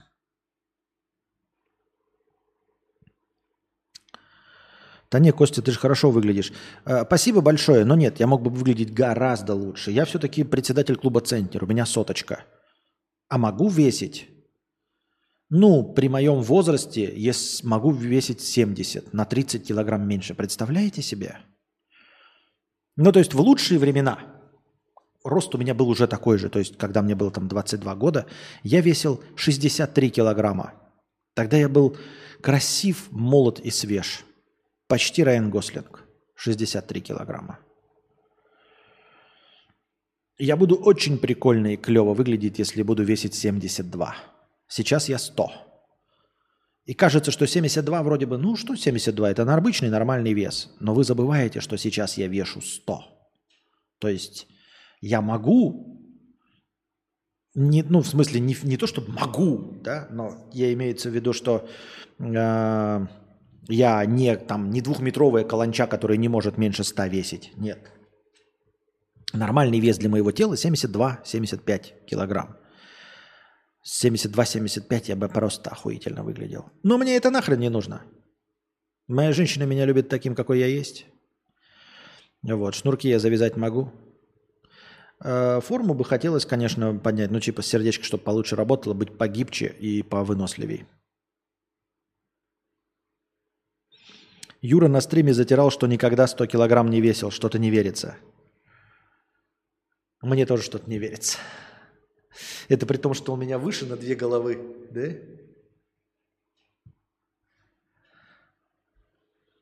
А может, он весил 99, а потом сразу 101? Возможно. Возможно.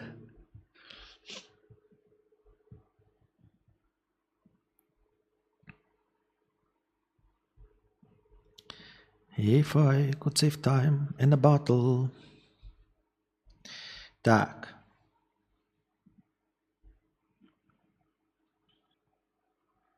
Нас уже 174, как в старые добрые времена. Набираем обороты. Напоминаем, ребята, что у нас все еще работает последний рывок. Но последний рывок, он нужен, он нужен. Не знаю, воспользуемся ли мы им сегодня, но лайки, пожалуйста, прожимайте, чтобы еще больше зрителей приходило, чтобы еще больше приходило донаторов, которые...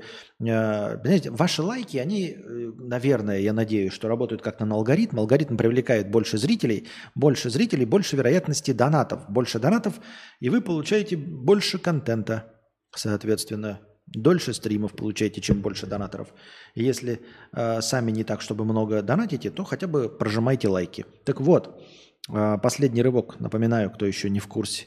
Последний рывок – это когда настроение в первый раз за стрим достигает нуля, и я смотрю количество прожатых лайков, умножаю на 10 и добавляю в качестве хорошего настроения. О, умирать в России стало на треть дороже – Согласно данным Росстата, сильнее всего за год в России подорожали не только поездки в Турцию, но и изготовление гробов и кремация.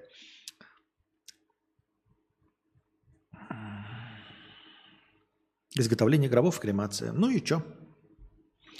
Ну, в смысле, мне так кажется, такая проблема, знаете, а чья это проблема вообще? Это чья это проблема? Как э, где там написано, я не помню, Лурки или, по-моему, этот, статья про а, преждевременные эякуляции. И там высказана одна интересная мысль, которую я ну, регулярно вам повторяю и напоминаю о ней. Преждевременная эякуляция, она преждевременная для кого? Что значит преждевременная? Эякуляция, она сопровождается оргазмом, выбросом семени, и, в общем-то, лицо мужского пола получает свое удовольствие через 10 секунд или там через 20 секунд. Вот. Она для него преждевременная. Что значит преждевременная? Он хотел просто не получить удовольствие или позже его получить. Почему позже? Зачем? Ему главная конечная точка – оргазм. Поэтому преждевременная эякуляция может быть только по мнению, э, да, по мнению это, для женщин. Поэтому с преждевременной эякуляцией кто должен бороться-то? Мужчина или женщина? Мужчине-то какая разница? Женщина должна бороться с преждевременной эякуляцией. И все делать для того, чтобы э, эякуляция мужчины была э, не прежде ее там, оргазма или получения удовольствия, или э, как это, выброса сексуальной энергии. Вот. Поэтому непонятно, почему мужчина должен бороться с так называемой преждевременной эякуляцией. И также э, здесь э, дорожают гробы и кремация. Это проблема-то чья? Вот я сейчас подохну, да? А, и что? Мне-то какая печаль того, что я подох, что я денег на гроб не оставил и на кремацию, или что они дороже стали стоить. Мне-то какая печаль? Я уже все. С меня все взятки гладкие. Я уже лежу себе, отдыхаю. Как-то так. Разве нет?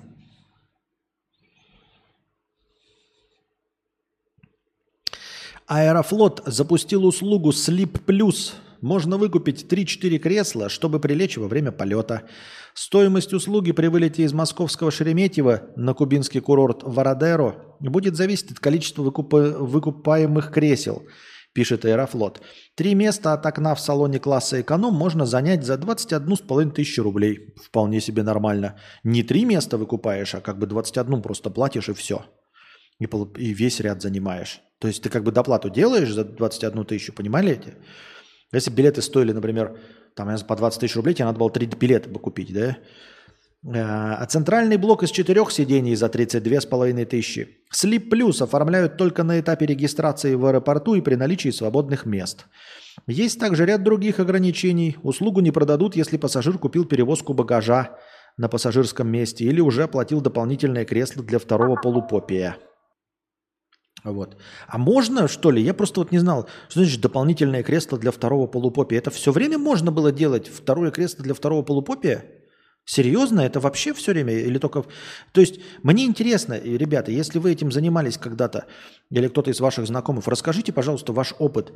Ну, вот летишь реально, хотелось бы, чтобы вот мы летим с Настей, ну вот третье место было пустым. Оно вот, его будет достаточно, чтобы между с- друг с другом положить что-то, понимаете? Чтобы она там легла на бок, чтобы можно было ноги поднять, чтобы можно было вещи разложить.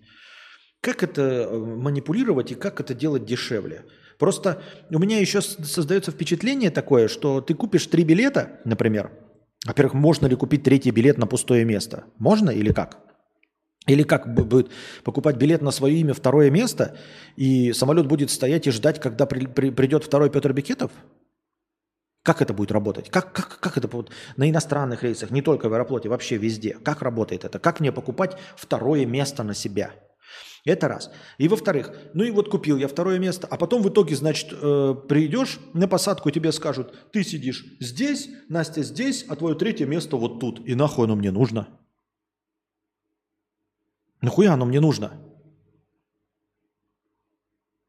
Типа, ты, у нас же еще сейчас, раньше, ну, типа, покупаешь место и сразу с местами, да, вот там тут, тут, тут. А сейчас же какая-то регистрация на рейс, то есть ты должен в какой-то первый момент еще умудриться занять места в одном ряду. Я правильно понимаю? Ты должен еще выхватить и застать места в одном ряду, потому что иначе твое место будет там, и ты просто заплатил за где-то пустое место в другом ряду. Или как это работает? Я занималась, могу рассказать. Да, можно было купить. Смотря какая авиакомпания. Я раньше работал в авиакомпании. Ну-ну-ну-ну-ну-ну-ну-ну. Как покупается? На кого, во-первых, покупается место? На чье имя? Как оно работает? Места рядом покупаются за доп. плату. Почему, когда я захожу во все э, сайты компаний, когда покупаю билеты, я никогда не вижу галочку «Купить дополнительное место» или еще что-то? Никогда не вижу такой галочки. Могу только аналогию с маршруткой межгород провести. Пустое место займет бабка. Вот, так я говорю, сейчас, я не знаю, как, э, ну, раньше можно было... А я же в свое время продавал авиабилеты. Но вы об этой части моей жизни никогда не слышали, да? Ну и пусть будет никогда не продавал. Короче, ам, как я уже и говорю, сейчас же регистрация перед непосредственно вылетом, а если твои места раскидают, ты покупаешь на себя два места. Почему они вдруг окажутся рядом со мной? Почему два места, второе место окажется со мной, а не рандомно? Возможно, это делается уже на стойке регистрации. За анал? Пока пишите, сейчас мы устроим небольшую писем-паузу. Точнее, не писем-паузу, я чаек налюсь, чаек себе налью горячий, а то у меня горло уже начинает пересыхать. Я пошла на пятиминутный антрахт. У меня антрахт. Девочки.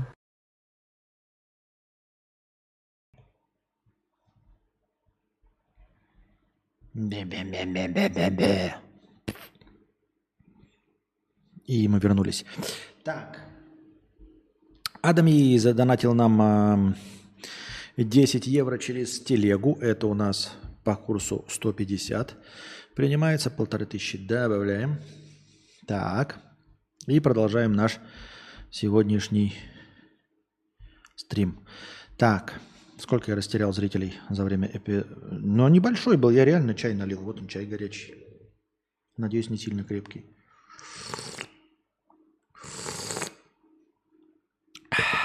Хорошо, продолжаем. Капибару, капибару, капибару.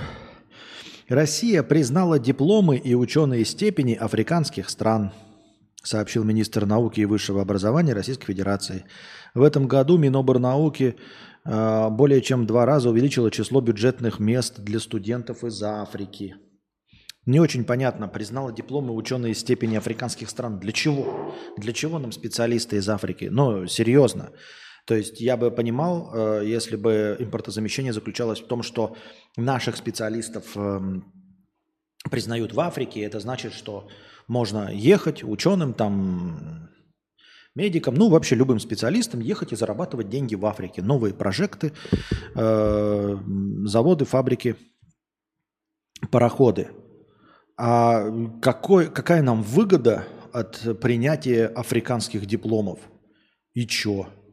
Будут приезжать африканцы, не знающие русский язык, и будут работать. Чтобы что? Зачем и почему? И что движет такими людьми? Минус 52 зрителя. Как ты насчитал минус 52? 185-156. Как это ты 52 насчитал? Нихуя себе.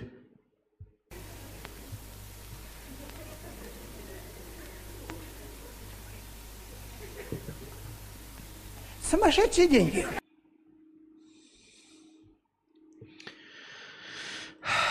Пролышный дурачок. Сидели с друзьями, играли в игру, и я посмеялся над другом, когда узнал, что он не знает ни фильм «Красотка», ни Джулию Робертс. А он вскочил и начал меня бить.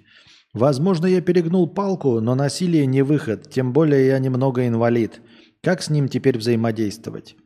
Никак с ним теперь не взаимодействовать. Да, come on, реально было 2007. Да не было 207, не, нет такого числа 207, нет, 185. У меня статистика показывает, не было 207. Было 185. Жека, кроме тебя этого никто не видел. 10 а, евро в ТГ-боте я закинул. Можно ссылку на телеграф сюда скинуть? Можно. Можно. Подожди. Подожди. А с чего ты взял, что это ты кинул? Не, давай от того ника, который кинул сейчас, потому что я не уверен, что это ты есть.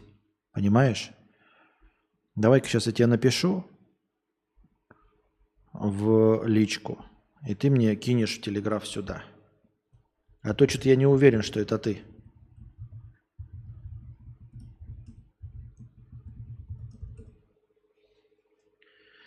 А то такой, я сейчас рассказал про донат в 10 евро, и хуяк человек такой, эй, это я тебе кидал 10 евро. Так и представил Костю, который со сморщенным ебалом продает авиабилеты. Не, не было такого. Но друг мне рассказывал, что это было прикольно, это было забавно. Он сидел в коморке, а, никому не подчиняясь, в маленькой квадратушке. И к нему прям с улицы приходили люди, э, ну, в теплом месте, конечно, в тамбуре. Но, типа, никто за тобой не стоит, никто тебе не приходит. Раз в день тебе кто-то приходит, там, проверить, что ты на месте, и все. Все остальное время не бей лежачего. Но проблема в том, что продавать билеты тогда, в те далекие времена, вы не забывайте, что я старый, ну и, соответственно, моему другу тоже много лет, а, было сложнее, чем сейчас. Скорее всего, сейчас продажа билетов заключается в том, что ты просто заполняешь какую-то анкетку и все. А раньше э, нужно было писать э, запросы вручную, ну, как код писать, вот как работать с терминалом условно, с текстовым терминалом.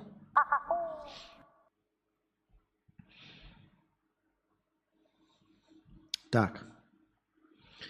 Как взаимо- взаимодействовать с тем, кто тебя начал бить? Никак не взаимодействовать. Нахрен он нужен? Но это полная хуйня. Если человек начал полез драться из-за того, что ты посмеялся над тем, что фильм «Красотка» он не видел, не Джули Робертс, идет он нахуй. Больше не взаимодействуй с ним никак. Уходи на мороз, не ходи в компании, где он есть. Прости, Константин, у меня закончились таблетки и полезли мысли в голову, и появилось желание выговориться. Месяц назад на работе случайно выкинул недоеденный батончик в мусорку, а это было мое любимое лакомство. И я решил достать его, пока никто не видит. Но в момент, когда я рылся в мусорку, зашел коллега.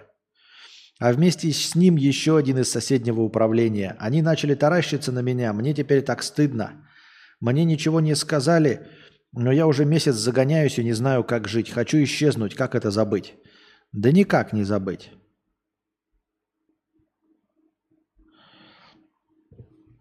А, никак не забыть. А, живи с этим. Каждый день об этом вспоминай. Ложись перед сном и вспоминай свой позор.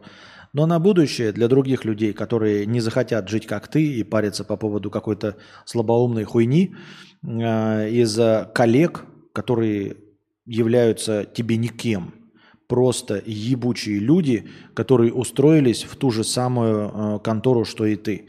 Не твои друзья, ты с ними не знакомился, ты с ними не хочешь общаться, ты с ними никогда не будешь взаимодействовать. И я тебе обещаю, когда ты сменишь работу, встретив своих коллег через неделю-две, ты с ними поздороваешься, а уже в следующий раз, уже через три недели, уже через месяц ты будешь отводить взгляд, глаза, переходить на другую улицу, лишь бы с этими ебаными мразями не здороваться даже. Это я тебе обещаю. И все в чате подтвердят, что с коллегами все хорошо, ты ручкаешься, жамкаешься, пьешь чай. И в первую неделю, если ты их встречаешь в торговом центре после э, увольнения, ты здороваешься. А уже через месяц ты идешь, смотришь сквозь них и делаешь вид, что ты их никогда не знал. Но ты можешь париться по поводу того, что они увидели. А для всех остальных, э, кто не посвящает свою жизнь э, комплексам, который готов варить, перевар, перемалывать в себе каждый вечер, сообщаю, что если вас поймали за тем, как вы роетесь в мусорке в поисках шоколадки, то вы должны сказать, что э, сами проявить инициативу и сказать, я рылся в мусорке, потому что потерял что-то и думал, что вместе с бумагой я смел в мусорку и что-то важное. Я потерял флешку. Флешку потерял очень важную, но я выбрасывал мусор. И ты такой даже, смотришь, да, блядь, флешку ищу, ебать, я уже не знаю куда. Я уже все обсмотрел, Думаю, может быть, блядь, вместе с бумагами, когда выбрасывал, блядь, и флешку выкинул, я хуй его знает. Все, все. И ты приличный человек, который искал флешку в мусорке, потому что больше ее нигде найти не может. Потому что подумал, что смел ее вместе с другими бумагами. Желание. Я не ослышался, или это оговорка по Фрейду? Желание? Чего? Чего? Костя, там была новость, что демография в России страдает. Надо поэтому африканцев привлекать. Вот признание дипломов африканцев первый шаг. Это полная хуйня, если честно. Демография в России, во-первых, не страдает. Ты врешь, паскуда американская, тварь, блядь, проплаченная. Иностранный агент, мразь. Представься, а Михаил, ну ладно. Э, во-первых, ты врешь, нет никакой проблемы с демографией. Но если бы была, то нужно было бы привлекать просто рабочие места всех ближайших постсоветских республик, что и делается. Зачем призна- призывать э, дипломы африканцев? Анастасия смотрит на меня таким вопросительным взглядом. Что? А, я понял. А я думаю, что ты что-то хочешь сказать интересное.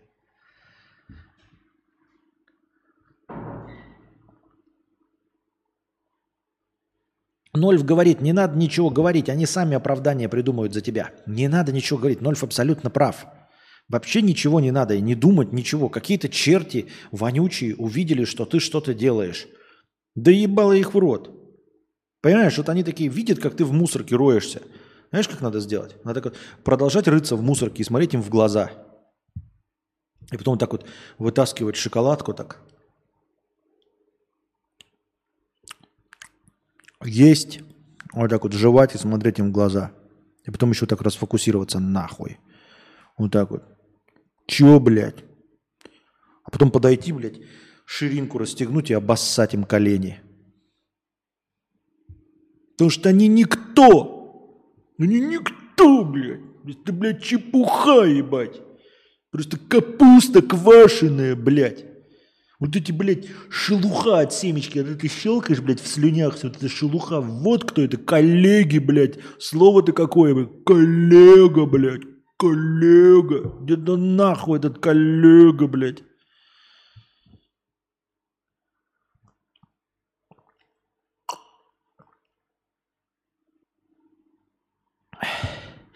Я бы при них достал бы шоколадочку и прям при них бы начал бы есть, молча, глядя им в глаза. Надо было еще не так, знаешь, надо так. Роешься, роешься, они такие смотрят. Ты такой, ты же знаешь, что это шоколадка? Отвернулся, так, измазал лицо все, чтобы оно выглядело как в говне. Поворачиваешься такой, хоп, и тебя все ебало такое в коричневом. Ты такой, привет. И расфокусировал взгляд. Так надо делать, чтобы боялись, блядь, чтобы такие, ебать, нахуй надо. Чтобы они, даже если ты не уволился, даже до того, как ты уволился, они уже должны тебя бояться. Они уже должны, увидев тебя в торговом центре, такие, отводить взгляд, такие, блядь, ебать, это Вася, он ебнутый, блядь, он говной. Пиздец, идем, идем, идем, идем, уходим, уходим, уходим.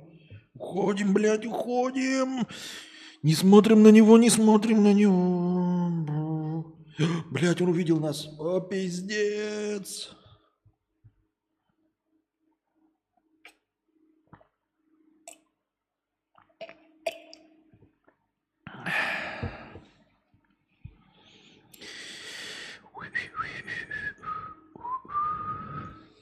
Идем дальше. Так, простыня текста. Костя, привет. Мини-жалоба. Очень тяжело тебе задонатить через тон или через ТГ-бот. А почему через... В описании на ютубе никаких, никак с телефона не скопировать адрес тона. Донат-бот в ТГ на обоссанном айфоне заблочен. Копировать тон адрес телеграм-канала тоже не получается, ибо ты запретил из канала пересылать и копировать. Во-первых, из канала уже э, разрешено пересылать и копировать. Это раз. А во-вторых, а что? А, я убрал картинки, да? Картинки надо повесить новые. Хорошо. На будущее повешу картинки. Может быть, кто-нибудь еще, кроме тебя, найдется, кто захочет задонатить. Почему в тон-то? Э, в описании так. Выход, казалось бы, очевиден. Есть же телеграм-бот Кадавра со своими ссылками, но нет, там нет тон. И также нет реквизитов Каспи. И доната на Сербию вместо этого твои реквизиты Сбера. Оно актуально? Как? Я же там обновил все реквизиты. Там же все новые реквизиты. Или нет? Я проверю. Хорошо, я проверю. И накидаю туда в бот, да. Чтобы можно было в бот посмотреть. Окей. Э, не то чтобы я частый донатор, но очередной раз сталкиваюсь с этими проблемами. Думаю, ну его нафиг, лень. А донатить в рублях через Donation Alerts, когда у меня евробаксы, не вижу смысла. Абсолютно правильно. Там что-то проценты какие-то ебанистические снимаются. Ибо лишние конвертации никому не нужны. Ты абсолютно прав. Лучше напрямую в евробаксах, а дальше раз э, уже ты разберешься. Прошу, обнови хотя бы в ТГ-боте. Сейчас мне пришлось компьютер включать, чтобы тебе задонатить в нормальной валюте. iOS худшее, чем пользовался. Такой ублюдочности и ограниченности я не чувствовал даже на Xiaomi за 5000. Как получится, куплю себе какой-нибудь OnePlus. Спасибо. А я наоборот доволен. Не знаю, может быть, надо во всю полностью только экосистему, тогда начнет работать хорошо. Потому что я вот доволен как раз тем, как оно все проявляется. Понимаешь? То есть мне удобно копировать и перекидывать друг, друг между другом вещами какими-то и всем остальным.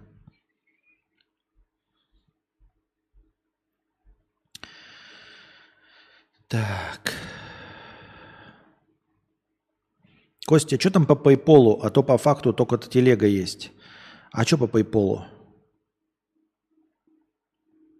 А что по PayPal? А что, кому-то будет удобнее по PayPal донатить?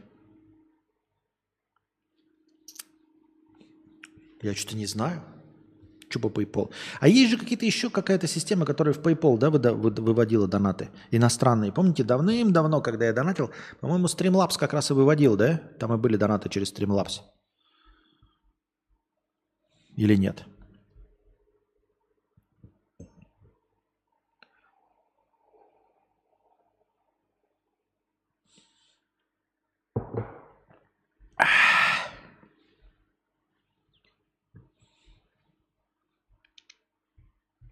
Так, на чем мы остановились? Где? Подожди. Правильно.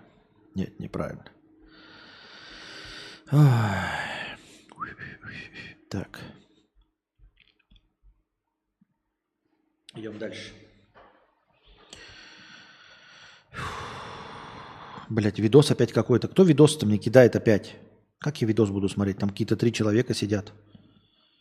Наверное, есть э, пояснение к этому видосу. В Кемерово на прямую линию с губернатором по видеосвязи подключился мужчина, который справлял малую нужду. Ссал попросту. Модераторы назвали это технической неполадкой. Ну, это действительно техническая неполадка. Ну, делов-то. Ну, подумаешь, на прямую линию там включались, и один человек проскочил, который в это время ссал. Прям вообще никакой проблемы в этом не вижу. И я не вижу в этом даже ничего забавного. Новости прям совсем уже не, не о чем рассказывать. Лучше бы тогда уж про надои рассказывали и эм, запасы зерна. В питерских пятерочках алкоголь все. Сеть лишилась лицензии из-за продажи алкогольного напитка несовершеннолетнему. Компания сразу оплатила штраф, но инцидент имел последствия. Всего в Петербурге 500 магазинов сети, и ни в одном нельзя купить алкоголь. По-моему, это охуительно. Но там уже я читал другую новость о том, что они уже что-то порешали и уже продают. Но тем не менее, вообще сам по себе прецедент довольно забавный, что из-за единичного случая а, какая-то, блядь, чертополошная продавщица продала алкоголь несовершеннолетним, ну, понятное дело, подставному, не, не сам же совершеннолетний пожаловался. И что закрываются формально э, все заведения этой сети. Ну, то есть всем заведениям сети запрещается продавать алкоголь. Я понимаю, знаете, когда какой-то один вонючий киоск э, где-то на первом этаже э, пиворазливайка э, одного нет, пиво-разливайка как раз плохо. Если пиво-разливайку закроют, то полностью все. А тут запретят продавать алкоголь. Ну, в каком-нибудь маленьком магазинчике на первом этаже э, многоквартирного дома в спальном районе. И там продал алкоголь, тебе запретили, отобрали лицензию. Ок. Э, не так обидно. Остальные товары продаешь. Но когда сразу теряет целая сеть из 500 магазинов, еще хорошо, что только в Питере, а прикинь бы на всю Россию, хуяк, даже на день или два, прикиньте, какие убытки, особенно там на день-два, неделю, чтобы по всей сети в России запретили продавать алкоголь. Охуеть. И это хорошая инициатива. Нехуя, нехуя. Следите, ребята. И также все вот эти, знаете, когда нанимают людей, э, справки собирают, я забыл формы это, ну, для санэпидемстанции, проводят э, инструктаж по технике безопасности. Ведь все время инструктаж по технике безопасности это какая-то формальная хуйня.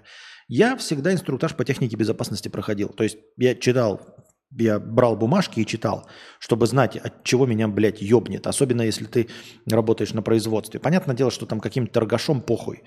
Но инструктаж по технике безопасности, когда я э, проходил практику на сварочных работах, я читал, потому что я не хочу подохнуть нахуй. Вот. И ходил в защите и в каске в том числе.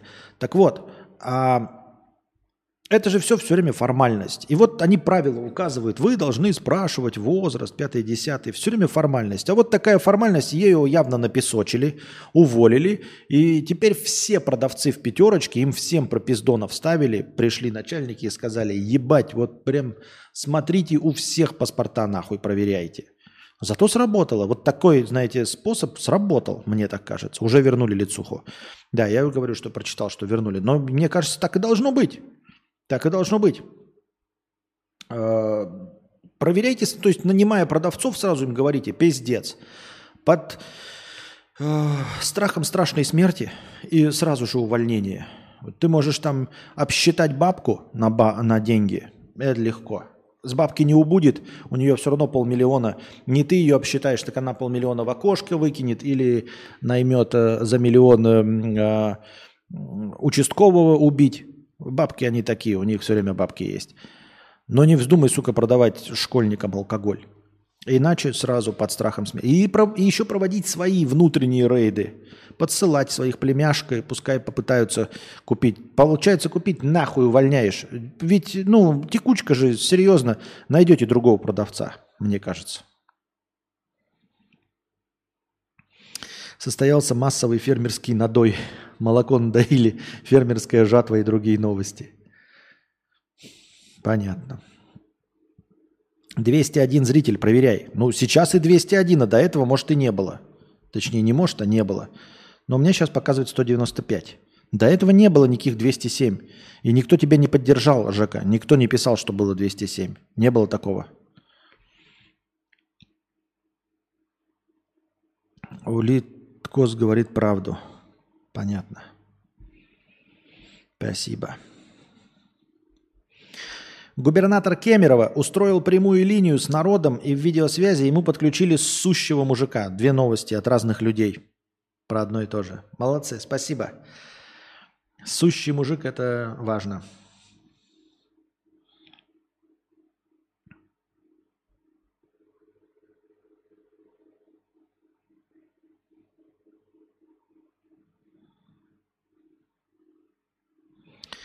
А, мгм. Я понял, но у меня не стоит проблема голода. Заводчиков домашних животных хотят обязать платить налоги. Кроме того, они должны будут проходить обязательную регистрацию и вакцинировать продаваемых питомцев. Такой законопроект разработан Госдумой и направлен в правительство, пишут известия. По словам депутатов, это должно решить проблему черных заводчиков. Ну, не, инициатива, конечно, хорошая, но проблему черных заводчиков это не решит. Потому что большинство людей, эм, не большинство, на самом деле, я, честно говоря, понятия не имею, какой процент, но в целом довольно существенный процент просто хотят получить себе так называемую породистую кошечку или породистого щеночка, но без документов, э, без надежды и без желания участвовать во всякого рода соревнованиях, получать и грамоты, вымпелы и все остальное. То есть хотят себе там условно немецкую овчарку, вот, ты им показываешь родословную, но ну, отца, мать или там мать показываешь, она какая-то там такая, отец там с родословной, но документы ты никакие не оформляешь, ничего. И продаешь не за там 50 тысяч рублей, когда с документами и все, а за 10 тысяч рублей. Это все равно дохуя, ты зарабатываешь, но никому ничего не требуется. Я имею в виду, что если бы действительно всем нужны были документы э, в идеальном мире, то, может быть, действительно можно было накладывать какие-то требования, заставлять вакцинировать, регистрироваться, пятое, десятое. А так, когда людям просто нужны животные, э, умеренно породистые, тогда много инициатив хороших и разных. Но вот как проблема всех этих инициатив, и даже в том числе принятых, и законов, которые написаны, а, вообще во всех странах, точках земного шара, проблемы в реализуемости этих законов. Можно же любые инициативы придумывать. Ну а как вы будете это реализовывать-то? Что будет делать-то? А наказание какое? Как я вот говорил вам по доктрине Моргана, все время нужно смотреть на законы и все остальное. Нужно смотреть с точки зрения того, есть ли на, за это наказание, или и, и, и, и есть ли как это, неизбежность наказания. А то если наказания нет, или наказание есть, но оно не неизбежно, то и закона такого нет. Как я уже и говорил миллиард раз, что на самом деле правила дорожного движения включать поворотники, его нет. Оно где-то указано, написано, но такого правила нет. Потому что за невключение поворотника тебе ничего не будет. Тебя не оштрафуют, не поймают. Есть, наверное, редчайший один случай на миллион, когда кого-то, если ты там создал аварийную обстановку, ехал, не включил поворотник, а за тобой ехал гаишник, и аварийную обстановку ты создал ему, и у него сегодня очень плохое настроение, и тогда он тебя остановит и оштрафует за это. Наверное. И хотя я об этом никогда не слышал, даже на уровне баек от дяди Толи. Поэтому нужно понимать, что такого правила на самом деле нет. Это мне помогает мириться с э, так называемой несправедливостью окружающего мира. Хотя никакой несправедливости нет. Если правило написано, но за его несоблюдение не, не грозит штраф, не грозит тюремное заключение, отбор машины или за ним не следует обязательном порядке авария с нанесением телесных повреждений, то этого правила нет. Именно поэтому поворотники никто и не включает. Поворотники даже здесь чаще на мопедах включают, потому что если ты не включишь поворотник, если ты недостаточно прозрачно всем участникам дорожного движения намекнешь о том, куда ты собрался ехать, то тебя нахуй собьют и покалечишься прежде всего ты. Потому что с мопеда падать больно. А тормоза не работают так хорошо, как у машин. Вот, поэтому здесь почаще встречают, включают поворотники, но не выключают их, потому что за этим ничего не следует. То есть ты едешь за человеком, медленнее, осторожнее едешь, а он поворотник просто забыл выключить. Ты думаешь, что он поворачивать будет. Но понимаете, это избыточная безопасность, которая не требуется. Но от того, что ты включил поворотник и не выключил, хуже не будет. Поэтому, как я уже говорил, нет такого правила. Ну и вот из закона с собаками. Да ну а как вы будете за этим следить? Чтобы что, зачем и почему? Непонятно. Смотреть на Твиче очень странно. Решил попробовать то, что так любит молодежь. Я тоже молодежь. Что происходит? Что у вас здесь происходит? Не знаю. Сколько зрителей, кстати, на Твиче? Я не понимаю. У меня есть кнопка для зрителей на Твиче. Она мне показывает три. Просто три. Сколько зайца ни три, остается два уха. 200 зрителей у меня все еще нет. У меня показывало максимум 197. Я не знаю, каких зрителей показывает вам, дорогие друзья. Мне показывает 197. Вон дружи показывает 195, уже 192. И в этом районе прыгает. До 200 мы еще не доползли. А все эти ограничения покупки работают, имею в виду в плане дети такие, о, нам не продали, ну тогда уходим, ладно. Можно бомжа какого-то попросить купить и все. Или детям лень эти ограничения обходить. Но надо, наверное, детей спрашивать. Но по своему опыту скажу, да, старому раньше. Можно, да, не купить ничего. Ну, типа, одно дело, если речь идет о дне рождения или о там каком-то выпускном, то, конечно, придется обосраться и найти старшего брата, бомжа или еще что-то. Э, еще кого-то, кто готов купить. А если речь идет о том, что вы просто вот гулеваните и можно купить пивка, попить, а можно не купить пивка попить. И не продают. Ну, значит, не купите. Более того, э, даже я не покупал в свое времена, когда там, например, какой-нибудь праздник и не продают алкоголь э, в официальных магазинах, и можно пойти из-под полы попросить купить, чтобы тебе продали. И ты не просишь, потому что, ну, не настолько хочешь. Не настолько хочешь. Не знаю, как сейчас молодежь. Мне кажется, что алкоголь не настолько популярен, чтобы там прям упиваться, упарываться. Ну, то есть панкух нет, металюк нет, который там, ой, я, блядь, напился водки до блевоты. Сейчас это не так круто. Поэтому, если не продали алкоголь, мне кажется, это молодежь такая, блядь, эти пориджи, такие, ну, ну и похуй. И уйдут просто, и все. То есть работает, я думаю. Вот то же самое с остановкой перед пешеходным переходом. Никто не останавливается полностью, просто снижают скорость и проезжают тебе по пяткам. Ну да, а нет же запрета. Ну, то есть тут еще, может быть, какие-то штрафы есть. А, изредка, в зависимости от региона. 16 было, теперь 15. Ни хрена себе, мне показывает 3. А подписчиков сколько на Твиче? Даже на пустой дороге поворотники включаю при маневрах. Есть фишка одним касанием три сигнала поворота. В основном ими пользуюсь. точности то же самое гравивюром. Всю жизнь так ими и пользовался. Да, как только узнал про то, что э, поворотник, да, ты его переключаешь, ктык, и он э, показывает поворот, пока ты поворачиваешь, потом ты выворачиваешь руль в обратную сторону, и он обратно отщелкивается. Но если просто нажать, а не перещелкнуть, то будет три сигнала. Это во всех автомобилях. А, предна- предназначено. По-моему, еще есть такая штука, я забыл, я не помню, как работает. Кто-нибудь из опытных, скажите, как оставить фары включенными э, на несколько секунд? Типа вытащи, включи. Обычно ты же едешь, у тебя фары включены, как только ты выключаешь зажигание, 377 фолловеров, спасибо большое. А начинали с 351, так что я прис- при- при- приветствую всех на Твиче. А, такая штука я видел где-то в ТикТоке. Какие-то лайфхаки есть. Во-первых, я по лайфхакам э, научился практически полностью это... Я уже сейчас подзабыл, надо напомнить себе, как ну, правильно парковаться задом. Это легко и просто, там простейшие, ровные, четкие инструкции. Вот. Э, Есть какая-то штука в современных автомобилях, по-моему, лет 20 как, но о ней никто не знает. По-моему, я не знаю, есть и в, в- в российских, но вот в немецких, ну, в смысле в европейских точно есть. Короче, какая-то штука есть такая, что типа ты что-то делаешь, и у тебя фары остаются включенными. Даже когда ты вытаскиваешь ключ зажигания, это создано для того, чтобы ты смог открыть ворота себе в темноте. Ты приехал, и ты что-то как-то делаешь, каким-то образом выключаешь, и у тебя фары горят еще 15 секунд или там 30 секунд. Хотя ты зажигание уже выключил и вытащил ключ.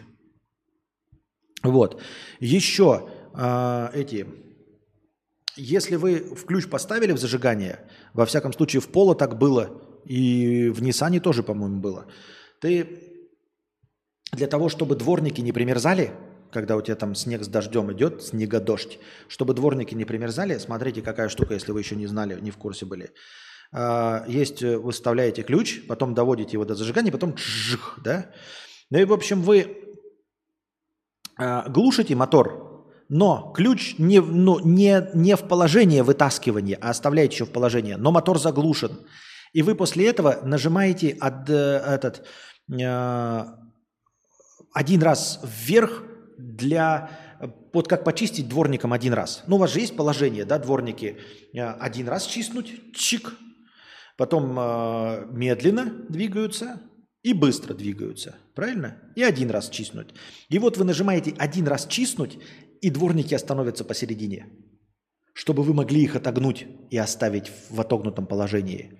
Вот этот лайфхак я не знал, я его случайно где-то увидел там, и мне он так понравился. Это реально, когда у тебя на машина стоит на этом, идет дождь и снег, и у тебя замерзает, и потом снег чистишь, неудобно. Даже просто снег, даже не, не, не заморозь, а просто снег. Но если ты перед выходом, и ты запоминаешь это реально, и ты э, заглушил машину, ключ не повернул для вытаскивания, один раз чик, и у тебя дворники хк, и останавливаются посередине. И ты выходишь, отгибаешь их и оставляешь. Потом утром выходишь и чисто снег счищаешь, а дворники у тебя стоят не замерзшие. Такая хуйня. Пробуйте. Фишка в том, что в нижнем положении, и ты их не отгибаешь из нижнего положения, потому что тебе мешает капот. Ну, там так вот этот есть изгиб, он тебе мешает в нижнем положении. Все равно, даже здесь, если, они не ровно так лежат, а вот так, ты все равно вот здесь об капот ударяешься. А тут они хк, в середине останавливаются. Я в 2018 году был во Вьетнаме, ходил в ресторан, мне попался волос. Я подошел к официанту и у того спросил, есть или не есть. Понятно. Я до зимы забуду. Что ж, что ж, бывает. 184 зрителя, никаких 200 у меня нет. У меня еще до 200 ни разу не дошло. Вот, ну и какие-то такие лайфхаки есть автомобильные. К чему мы на лайфхаки автомобильные перешли, даже не помню зачем. Ну вот, делитесь, какие еще знаете лайфхаки такие прикольные. Обычно об этом не говорят, что-то еще как я видел, как в роликах смотришь, ну типа вот в японских машинах есть такая хуйня, и забываешь, потому что у тебя никогда японской машины не было.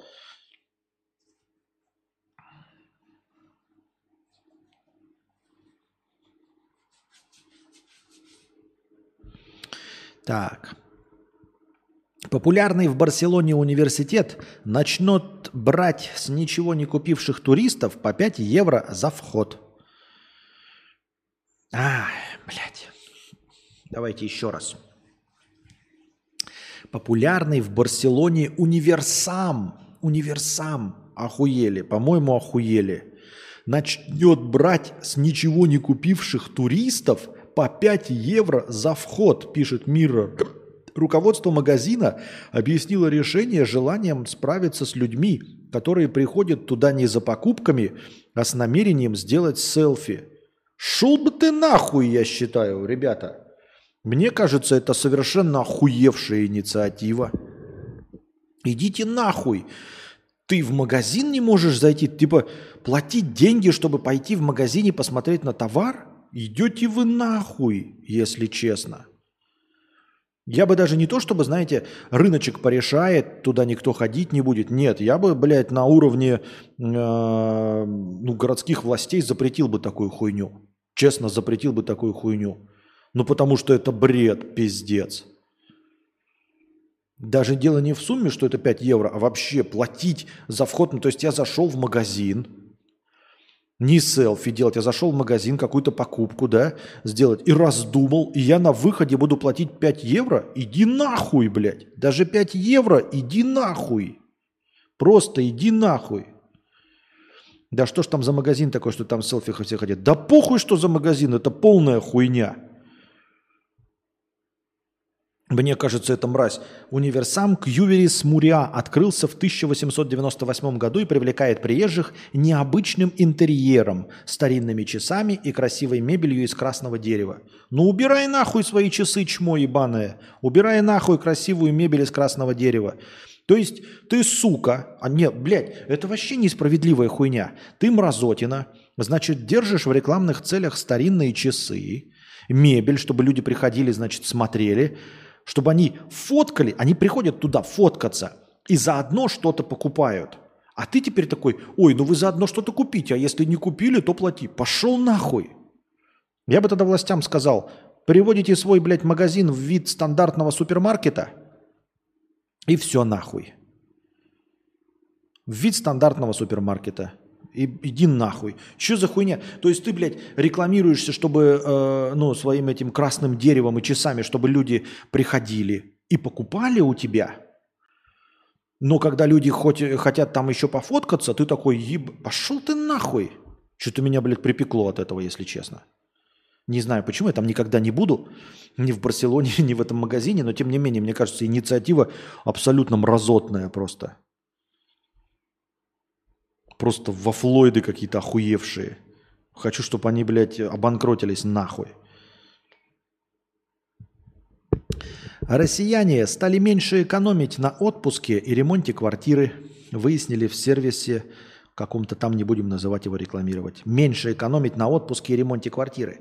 Так, в первом полугодии 2022 года с ремонтом в квартире предпочитали повременить 32% граждан, а в 2023 – 24%. Отказались от отпуска или сократили траты на него в 22-м 53, а в 23-м уже 37. Все хорошо. Молодцы, поздравляем их. От чистого сердца. Самыми надежными инвестициями для большинства россиян являются покупка недвижимости 56% или золота 32%, а также открытие счета в Госбанке, показал опрос НАФИ. Серьезно, блядь? Самыми надежными инвестициями для большинства россиян на первом месте недвижимость. Ну хорошо. Хорошо, понятно, универсально для всего мира, но не универсально для России, потому что, ну а вдруг сейчас будем Советский Союз начнем строить, и произойдет национализация. Ну, произойдет колхозы, и все будет государственным. Ну, вообще, оно и так все государственное, ничего тебе не принадлежит. Но тем не менее как бы все равно инициатива понятная. Э, то есть понятные э, логические размышления граждан. Но золото, надежными инвестициями для большинства россиян являются золото. Сука, блядь, золото. Вы что, серьезно? Я надеюсь, что имеется в виду золото хотя бы, ну хотя бы, хотя это дико тупо, но хотя бы золото в банке. Ну, то есть какие-то золото, золотые счета. Но реальное же золото, оно же абсолютно, сука, блядь. Это же просто... Это же какой-то ход гения. Ты же покупаешь золото за 100 рублей, ты же его никогда не продашь дороже, чем за 25. Никогда!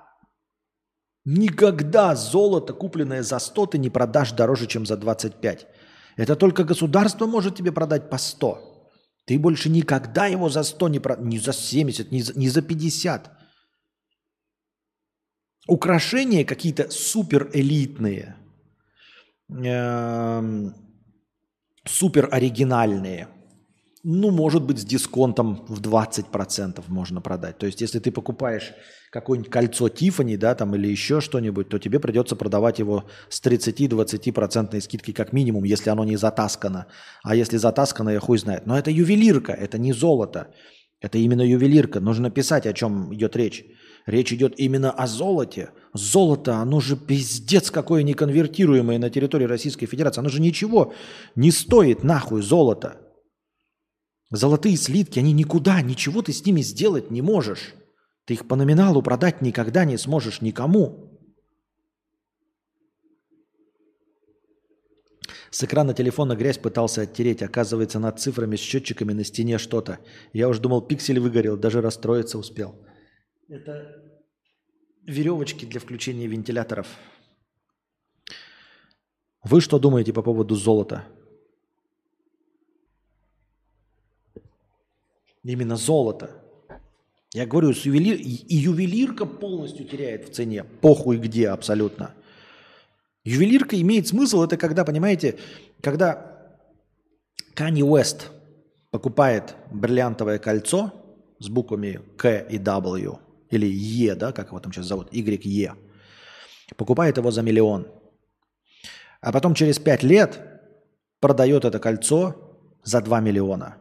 И люди, сука, думают, что можно вкладываться в ювелирку. Нет. Это кольцо стало стоить 2 миллиона не потому, что оно было каким-то охуенным, а потому, что оно принадлежало Канье Уэсту. Оно стоило миллион, потеряло за время пользования за 5 лет половину своей стоимости, стало стоить полмиллиона, но добавило стоимости полтора миллиона за то, что оно 5 лет было в руках у Канье Уэста – Теперь это не ювелирное изделие, а ювелирное изделие, принадлежащее звезде первой величины. Больше ни при каком раскладе вы никогда не сможете купить ювелирку по этой цене и продать по той же цене эту ювелирку. А золото, ну то есть ювелирка еще хоть какие-то, да, есть там варьирование, ну, потеряете 30%, да. А золото вы будете терять, блядь, в 4 раза. Золото говно, зубы вставлять из него бессмысленно, нигде не продашь и за границу не вывезешь. Разве что унитаз себе надо. Вот-вот-вот. А тут говорится про вложение, про инвестиции. Россияне считают это инвестициями. Я надеюсь, что идет речь про золотые счета, то есть э, как э, спекулятивный инструмент. То есть ты смотришь на курс золота, да, как, как и доллары или евро там покупаешь, а тут ты золото покупаешь в надежде, что оно вырастет. Надеюсь, речь идет об этом, а не о настоящем золоте физическом. Subway пообещала всю жизнь бесплатно кормить сэндвичами того, кто официально сменит свое имя на Subway, пишет Bloomberg. Акция пройдет в США с 1 по 4 августа. Владелец компании также заявил, что полностью возместит победителю все расходы на получение документов о смене имени. Также он заявил, что в его страховке нет пункта о вранье. Страховки нет пункта вранье, что за бред какой-то. Но, по-моему, такие уже инициативы были, и я думаю, что никто не поведется. Во-первых, с одной стороны, я бы легко повелся. Мое имя ничего не стоит. Мне насрать на свое имя. И если бы я действительно, например, жил в США и знал, что я гражданин США и буду жить в США, ну, то есть, что меня не изгонят, что все это есть, и я бы поменял имя. Ну, то есть, если бы это была не лотерея, не знаете, а то э, тысячи человек назовутся сабвеями, они всех же будут оплачивать. Вот. А если бы всех, я бы поменял имя. Сабвей – это вкусно. Мое имя мне ничего не стоит, тем более э, заплатят за смену имени. Легко и просто поменяюсь на Subway. Абсолютно насрано. Subway в KFC... Э, Subway KFC Савич Макдональдс. Легко и просто. Я буду во всех них жрать. Потому что имя нихуя не стоит. Это просто набор букв в документах. Можете меня звать там это Бонч, э, Бурбоч э, 220208. Вообще насрано. Особенно если вы за это заплатите, а потом обещаете меня кормить. Другое дело, что это обман, огорчение. Что уже были же такие случаи, когда э, ну, дается пожизненное там пользование чем-то, и либо компании банкротятся, либо потом через какое-то время они отзывают свое обещание пожизненно что-то там делать. Э, Один из последних случаев мне вспоминается, как какому-то мужику, как какому-то мужику э, подарили бесплатные полеты. Что-то он там каким-то образом выиграл, в общем, у одной авиакомпании полеты. Так она потом, значит, обосралась э, и запретила ему летать, потому что он слишком много летал. Ну, они рассчитывали, что победит какой-то простой ханыга и будет летать там два раза в год куда-нибудь бесплатно их авиакомпания. Тем более она не все же покрывает. А там оказалось, что за счет каких-то миль выиграл человек, который и так на этой компании летал постоянно. И теперь он стал летать просто вообще бесконечно, чуть ли не каждый день. И казалось бы, один человек в день у вас летает бесплатно. Так нет, они усрались, присрались и через какое-то время э, запретили. Правда, он в суде все равно выиграл э, ну, свое бесплатное право э, полетов на всю жизнь, но они проиграли, но они не позволили ему летать до конца жизни, если мне память не изменяет в этой истории. Они ему выплатили компенсацию, смахивающую на стоимость всех билетов, но отказались возить его, понимаете? То есть, вот да, ты живешь в Америке, поменял имя, а Subway долго продержится? С другой стороны, он уже долго держится, да? Это раз. Во-вторых, говоря, будь я гражданином Америки, э, ну, то есть, будучи точно уверенным, что ты будешь жить в Америке, где Subway не будет запрещен или уйдет в результате санкций, ну, потому что он в, в Америке открыт, навряд ли он из-за каких-то санкций куда-то там уйдет, то можно было бы сделать. Даже если даже если Subway через два года накроется медным тазом и обанкротится, то все равно смена имени ничего не будет стоить, потому что за тебя заплатят все. А имя нахуй оно не нужно. Так его еще могут украсть. Кого? А, золото, да. Вон миллионеры в домах хранят золотые слитки. Может, поэтому статистика такая высокая. Они покупают, а статистика на всех. Вон Анастасия, по-моему, легко бы переименовалась в этот э, в, Макдональдс. Сказали бы тебе, Анастасия, будешь всю жизнь бесплатно есть в Макдональдсе. Проблема в том, что мы здесь переименуемся, а нас там где-то в других местах не будут кормить, понимаете? Ездим туда-сюда обратно. А переименовалась бы в Макдональдс, ты слышала? Нет, мой вопрос? Легко и просто. А если ты живешь на одном месте в Америке, да? И прикинь, тебя всю жизнь будут кормить. Даже не всю жизнь. Вот сколько Макдональдс будет существовать? Там 10-15 лет.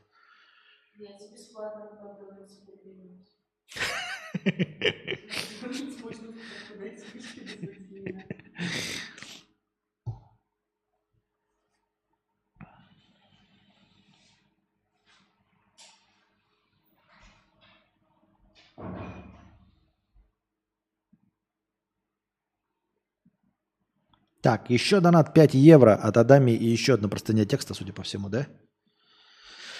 Так, где у нас?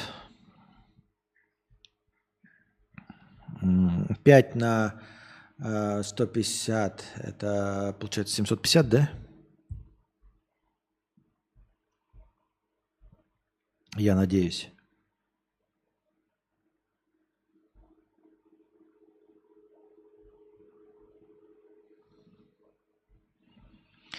Див Тесла из ВАЗа. Что такое Див? Сейчас узнаем. Див Тесла. Как-то с братом придумали сделать удаленное включение авто. Нужно это было особенно зимой, ну и для забавы. На старый ВАЗ какой-то модели решили купить Ардуино и присобачить его специальной схемой, чтобы замыкал провода, когда э, через Wi-Fi или какой-то радиомодуль приходит специальный сигнал. Дополнительно подключили фары, еще лет светоленты и запрограммировали все это дело на удаленное использование. Утром, просыпаясь, начиная завтракать, можно параллельно включить машину, чтобы зимой прогрелась.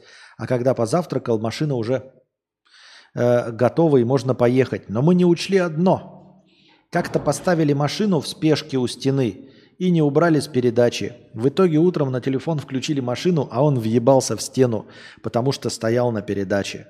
Не сильно, конечно, фару сломали, э, да немного передний бампер помяли. Вообще после этого инцидента убрали всю эту херню и заводили по старинке. А, но это было, видимо, давно. Вы сейчас не знаете, как это работает, дорогой э, донатор, потому что вообще-то сейчас это стандартные функции в э, этих старлинков, в ста- в старлайновских, как минимум старлайновских э, опять слово забыл, что к вечеру я совсем устаю, э, сигнализациях. Я ставил старлайновскую сигнализацию и удаленный завод на бывшую свою машину э, Volkswagen Polo, и был удаленный завод автомобиля. Так вот, читая инструкцию в этой старлайновской, а у меня был автомат, т- автомат легко и просто заводился, но там была и схема по заводу автомобиля на механике. И вот для таких как раз таких случаев, чтобы вот этого вот не было, а, там стоял простой прерыватель, который э, не позволял заводить машину, если она не стояла на ручнике. Вот вся и фишка. Ну, то есть мы с вами понимаем, да, что ты, у вас машина стояла на передаче, потому что на передаче это было вместо ручника. И, и все. Ну, не ручника, извиняюсь, вместо стояночного тормоза. Так вот, та же самая схема во всех Старлайнах, она в машинах с ручной механической коробкой передач, она всегда завязана на ручник. Так что, э, если вы хотите пользоваться сигнализацией и э, с удаленным заводом на механической коробке передач, вам придется все время просто на ручник ставить. Просто если вы не поставите на ручник, ну забыли там, да, или поставили передачу какую-то, то он не заведется. И все. Starline, видим. Да не Starlink, да, Starline. Вот, так что это стандартная функция. Вы просто не предусмотрели, что вы зачем-то вытащили, хотя нужно было просто додумать простую идею. Ее надо было просто додумать. Вам нужно было завязать на то, что включен ручник, и все. Причем, понимаешь, включенный ручник, он как бы, если хороший, нормальный ручник, он же не даст машине э, возможности двинуться.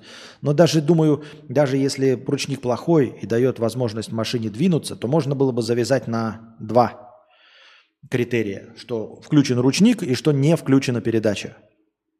Я думаю, что это можно было ре- реализовать. Поэтому оно сейчас так реализовано. Вот и все. Надо было допиливать. Допиливать надо было, допиливать.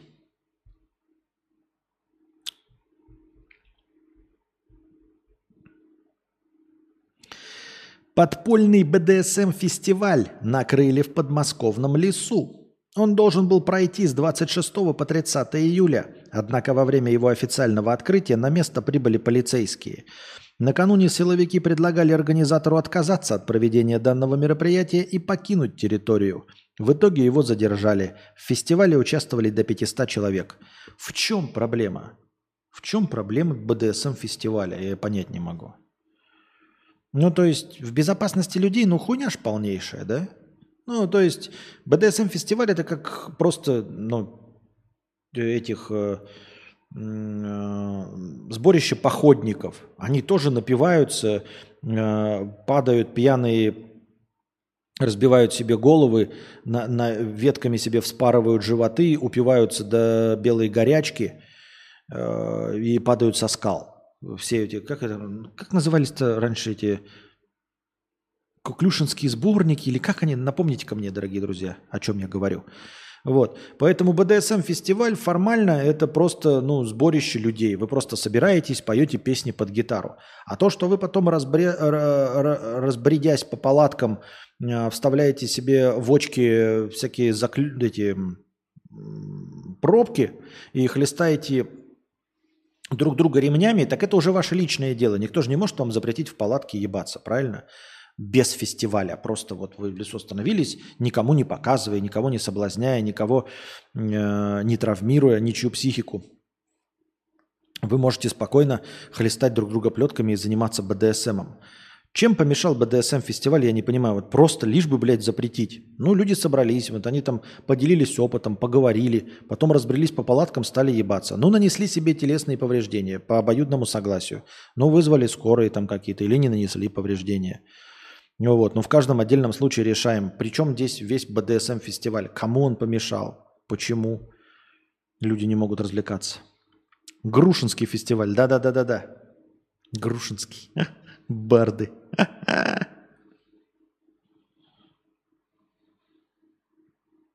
Это развратники, это не православно. Понятно. Нотариально заверенные скриншоты сделали? 201. Ну и теперь у меня 201 показывает. 200. Теперь у меня показывает 200.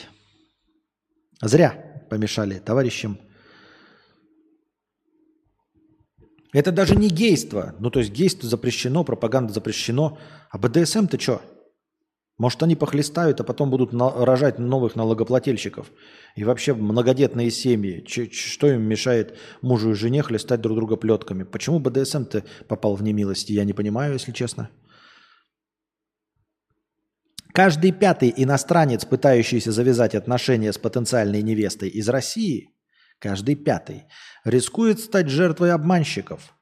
Я живу в маленькой деревеньке, все мужчины здесь пьют, и мне очень нужен сильный понимающий спутник, как ты. Такие анкеты от имен русских от имени русских красавиц активно публикуют мошенники, флиртуют с иностранцами и ненавязчиво просят немного денег на оплату интернета или на лечение больной мамы. Когда же очарованная жертва предлагает познакомиться поближе, красавица говорит, что не против приехать в гости к иностранному гражданину, но у нее нет денег на билет и визу. Очарованные мужчины отправляют девушкам тысячи долларов, но те пропадают, так и не доехав до своего принца. До своего принца из Африки, который получил, э, хочет отдать тебе кучу наследства. Ну, что, ну, как бы это давно известная история. Ну что, нам иностранцев еще учить э, не верить мошенникам? Ну, мы, тут занимаемся своими бабушками, своими дедушками, которых э, убеждаем не переводить деньги мошенникам по телефону. Мы своих родственников э, тут учим э, не отдавать никому деньги, если кто-то позвонил и от моего имени сказал, что я попал в аварию, там умер или еще что-то. Уж иностранцами мы заниматься не можем. Как-нибудь займитесь своими гражданами, расскажите им, чтобы они искали себе женщин вживую. Хотите найти себе русскую невесту, приезжайте, пожалуйста. Дипломы ваши мы примем, работайте на Россию матушку, ищите себе э, невесту, если не можете найти в своей загнивающей гейропе. Никто ж не против, но приезжайте вживую, живите, работайте, тратьте деньги, знакомьтесь с настоящими женщинами, а не с фейками в интернете. В интернете. Я так думаю. Твич мне так и показывает три зрителя. Понятно. Письма счастья наследных принцев из Нигерии уже лет 30 бродят по интернетам. Да.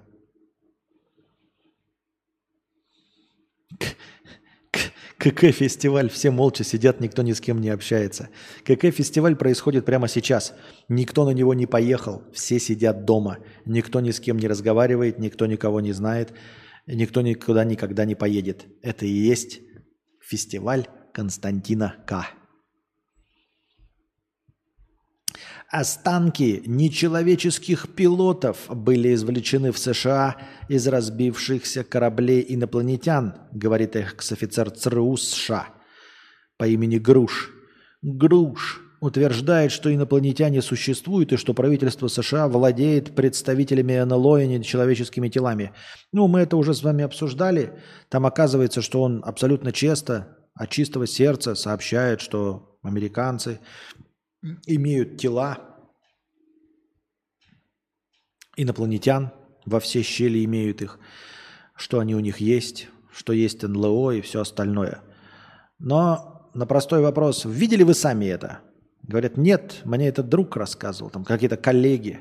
Документы видели? Нет. Мне рассказывали про это все, други и коллеги. Все не из первых рук. То есть сам он ничего не видел и ничего не знает. Только ему кто-то рассказал.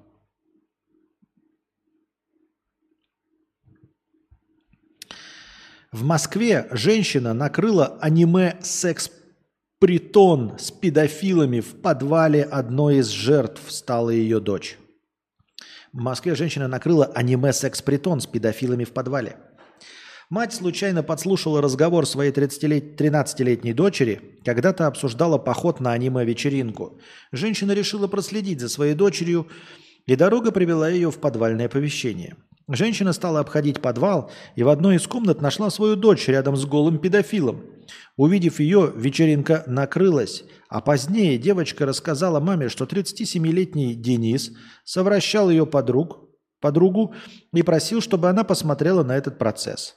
Мужчину уже задержали, как стало известно ранее, он был судим за разглашение гостайны. Ничего себе. А как это за разглашение гостайны 37 лет? Сколько он отсидел за разглашение гостайны? А что это такое за разглашение гостайны? Я видел, по-моему, интервью уже от, от этой новости, но там не было ничего по разглашению гостайны, раннюю судимость. И он там говорил, типа, ой, я вообще не знал, что она несовершеннолетняя. То есть он давит на то, что он нихуя не педофил, что она выглядела старше своего возраста и вообще говорила, что она совершеннолетняя. А он не виноватый ни у чем. Следствие разберется. Но там не говорилось, что раньше он был известь, э, судим за разглашение гостайны. Вообще интересно, что это и сколько дают за такое. Откуда у него был доступ к гостайне? Кому он ее разгласил? Просто за измену, вот это как, э, да, как это, за измену родине, который сейчас там что-то 15 минимум. Я смотрел один документальный фильм, там на девушку напал огромный инопланетный осьминог. Ей э, сделали исследование отверстия, потом отпустили. Понятно. Рисованный был документальный фильм? Сейчас 10. Понятно. Спасибо большое. 10 зрителей. Ой. Так. Нижний предел призывного возраста не, будет, не будут повышать до 21 года. Глава Комитета Госдумы по обороне... Ой, понятно все. Призывной возраст срочной службы составит с 18 до 30 лет. Ну, понятно. Хорошо.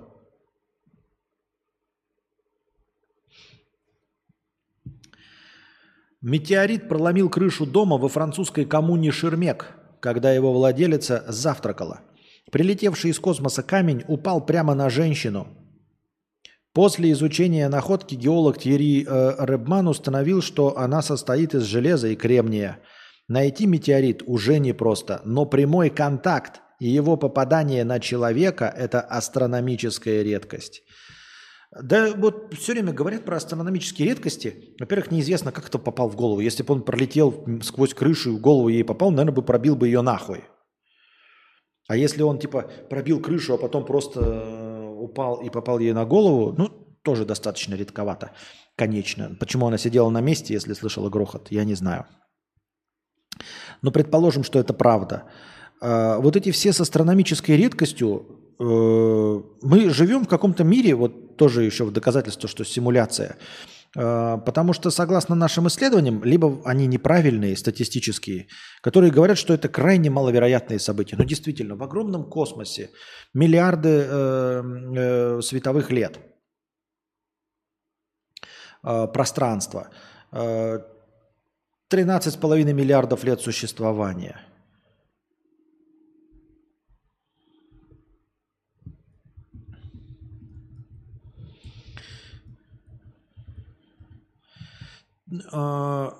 Миллиарды звезд в нашей галактике, миллиарды галактик вокруг э, во всей нашей Вселенной. И действительно летит метеорит, падает на дом и попадает в голову женщине. И сколько статистически, если еще читаешь, типа человека сбил самолет на каком-то аэродроме. Каково это вообще вероятность, что сбил человека самолет? Ну, то есть, что человек не слышал самолет. Его сбил едущий самолет, и человека звали там какой-нибудь там Адам Смит. И ровно через 10 лет, вот прям ровно в ту же самую дату, 4 апреля, только через 10 лет, на том же самом аэродроме самолет опять сбивает человека, и этого человека тоже зовут Адам Смит. Ну, по-моему, такие байки есть, я не знаю, правда они или нет, но часть из них точно правда. И это тоже астрономически, статистически крайне невероятные события. Тем не менее. Э, И при этом, говорю, у нас либо со статистикой что-то не, не то, либо э, с... Ну, не либо, а так и есть, с представлениями что-то не то. Помните, мы недавно говорили о том, э, сколько вариантов расклада карт в колоде, вообще сколько вариантов. И что есть, не, ну, вот с какой вероятностью, вот вы сейчас возьмете колоду карт из 52, вот перетасуете ее, а, с какой вероятностью вы получили результат, ну то есть вот расклад карт, которого никогда еще не было в истории карт. Кажется, что вероятность того, что это абсолютно новая последовательность карт, крайне мала. Потому что, ну, карты существуют в том или ином виде, если мы посчитаем там какие-нибудь Таро и старые игральные, и за всю историю существования, и за то, сколько э, происходит э, смешиваний карт, и электронные э, раздачи происходит, электронные смешанные карт. Кажется, что, ну, вероятность небольшая. А на самом деле вероятность что-то там 99,9999 э, вероятность того, что вы получили абсолютно новый набор карт, который никогда за всю историю карт не был разыгран. Потому что, оказывается, набор из 52 карт, которые можно в разном порядке разложить, имеет очень-очень-очень дохуя вариантов. Давайте даже напомним себе эту формулировочку. Какова вероятность нового набора карт? 52 карты после тасования. Сейчас я, я просто так условно пишу. Вот, вероятность намешать уникальную, по, уникальную последовательность карт. Вот вы просто перетасовали, а за всю историю. Для начала, разберемся с электронными играми. В общем, там человек считает, поскольку они просто по официальным данным и расчет вероятности выходит. Какова теперь вероятность получить при перемешивании новый вариант расположения? Для начала рассмотрим, чему равно количество вариантов расположения карт вообще. Количество вариантов расположения карт вообще это 52 факториал. Это 52 факториал, это 8 на 10 в 67 степени.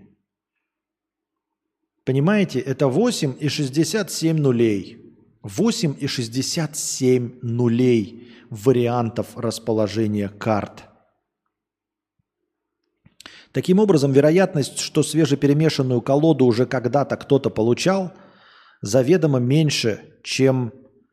э, в общем, какое, что получилось? Да, вероятность, что колода не уникальна, чрезвычайно мала. Вероятность получить при перемешивании уникальную колоду заведомо больше, чем 99,9999 50 девяток после запятой. Понимаете? То есть вы сейчас возьмете колоду карт и согласно статистике, вот из 52 карт, вы просто перемешаете, и с вероятностью 99, запятая 50 девяток после запятой, с вот этой вероятностью вы, скорее всего, получили абсолютно новый набор, который никогда за всю историю карт не был разыгран.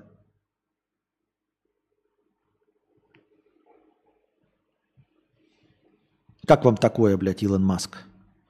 Это я к разговору о том, насколько э, цифры вероятности, то, что мы видим, и то, что кажется нам очевидным, к, э, и, и- и на самом деле таковым не является. Да? Вот. эм, также э, настолько ли наоборот, в, обратную сторону, настолько ли на самом деле невероятное событие падение в голову метеорита? Хз, хз. Кажется, что что-то не то с этими вычислениями, да? Ну вот прям, я понимаю, что мы, конечно, ошибаемся мы все время ошибаемся в оценке всего. Но вот прям, прям такое стойкое ощущение, что ну не может такого быть, чтобы карты все время раскладывались в новый порядок. И это будет еще сотнями лет продолжаться, понимаете? Все считаются все казино электронные, все столы. Все столы, все считается, и все равно мы до сих пор с вероятностью в 99 и, и, 9, и 50 девяток после запятой получаем новый набор. Но это же как это оскорбительно. Оскорбительно мало вариантов мы разыграли, я имею в виду человечество. А это всего лишь колода карт. Кажется, что что-то где-то здесь не то, вот какой-то... Потому что с такой вероятностью, ну, вообще ничего просчитать нельзя было. Правильно? А если это уникальный каждый раз набор, это значит, каждая партия уникальна. Абсолютно каждая партия уникальна. Но ведь это ведь не так. Мы иногда разыгрываем одну и ту же партию. Тогда, тогда вопрос, э, а как получается, что ну, вот какие-то первые карты в колоде, даже если мы, например, видели какую-то партию э, в покер где-нибудь ну, по телевизору, а потом в точности такую же партию разыграли. Какова вероятность этого? Если только расклады карт настолько разные. Хрен его знает. Все зависит от колоды, но да, так работает факториальная скорость. Есть колоды на 36, есть на 54. Количество комбинаций без повторения либо 36, либо 54. Не 54, а 52. Гринкибот, ты уже не первый раз заходишь и вставляешь свои 5 копеек абсолютно, ну, то есть меня вчера уже подбешивало, и ты сейчас заходишь и опять рассказываешь про то, как будто ты, блядь, вставил какую-то важную информацию, или как будто ты сказал что-то, чего я не сказал. Ты нихуя не знаешь. Ты нихуя не знаешь, зачем ты внес информацию про колоду из 36 карт, блядь. Ты что, блядь, умнее от этого выглядишь или что, блядь? Не 54 карты, а 52. 54 карты в играх не участвуют. Тасуют 52 карты. Нахуя ты подытоживаешь, ой, количество комбинаций тогда без повторения 36 факториал, либо 54 факториал. Нахуя ты это пишешь? Ты что, умный, что ли, самый, блядь? Я это сказал. Ты подытоживаешь, типа, одобряешь мои слова, что ли? Кто ты такой, чтобы одобрять? Ты нихуя не знаешь. Ты даже, блядь, в количестве карт, блядь, ошибся. Но, тем не менее, почему-то посчитал нужным зайти и написать про 36 карт. Нахуй ты пишешь про 36 карт? Ты спросил, реально ли столько комбинаций или нет. Не у тебя спросил, ты нихуя не знаешь. И я не спрашивал, реально ты ли, уж точно не интересовался бы у тебя, у человека, который даже не знает, сколько в колоде карт.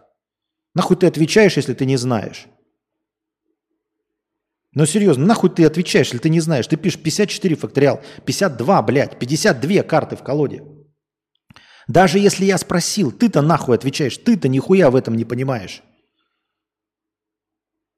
Ты даже не знаешь количество карт в колоде, блядь. И все равно нахуя ты зачем ты отвечаешь.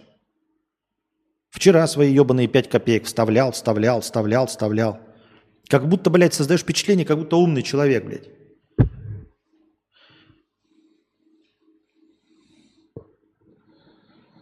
Вот как раз вопрос, мысль про пятикопеечников. Представь, что войны, агрессия, убийство бы исчезла с планеты Земля, но все бы люди были пятикопеечниками. Вот прям каждый первый, прям 100% людей, прям 8 миллиардов. Стал бы ты жить в таком мире? Не знаю.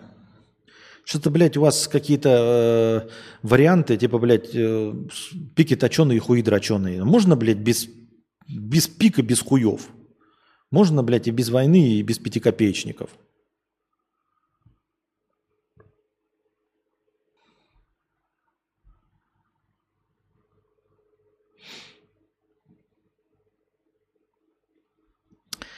Пам-пам-парам, пам-пам-пам.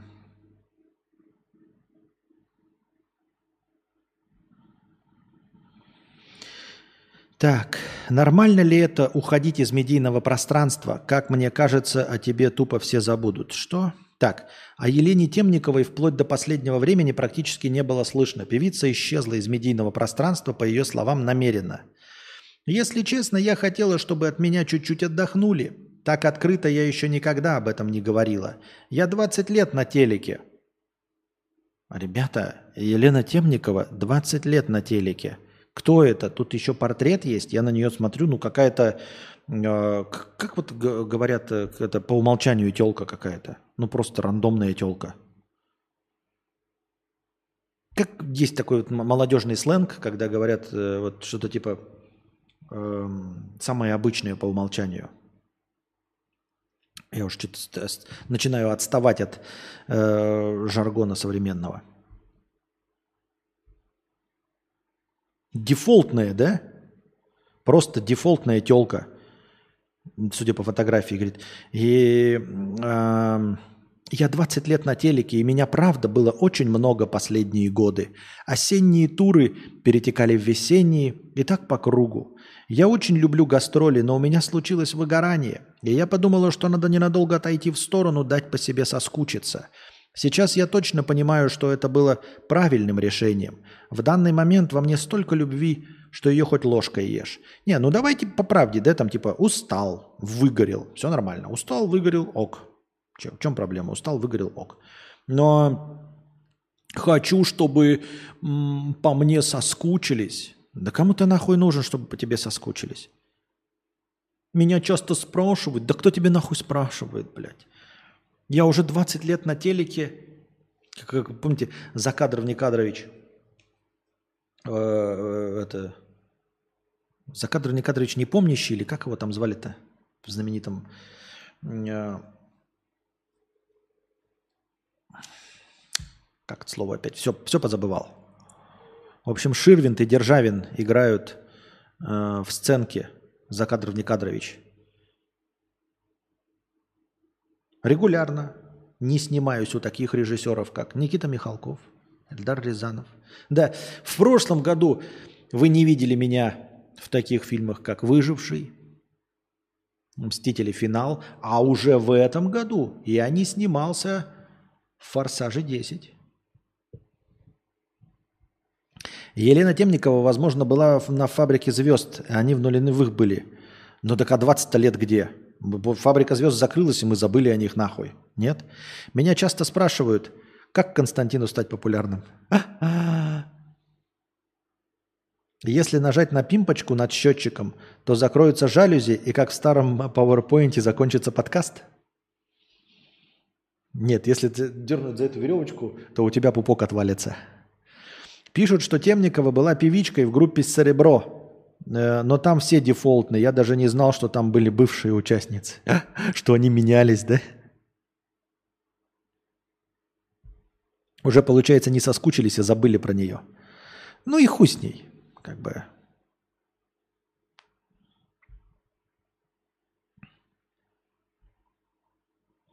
Тайские девушки в кокошниках, сопровождавшие Сергея Лаврова на открытии Генерального консульства России в Пхукете, оказались мужчинами.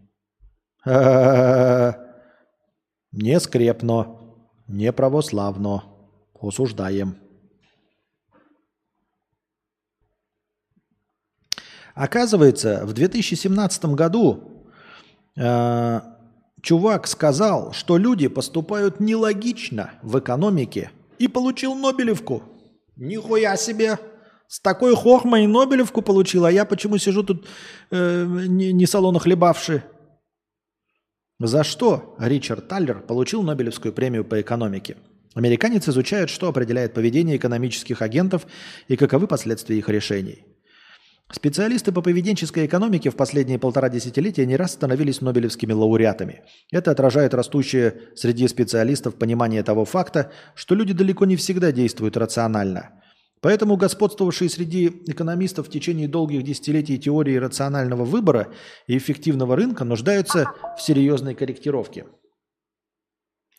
В 2017 году Нобелевская премия по экономике также присуждена за изучение экономического поведения и за понимание того, какую роль психоло- психология играет в экономике.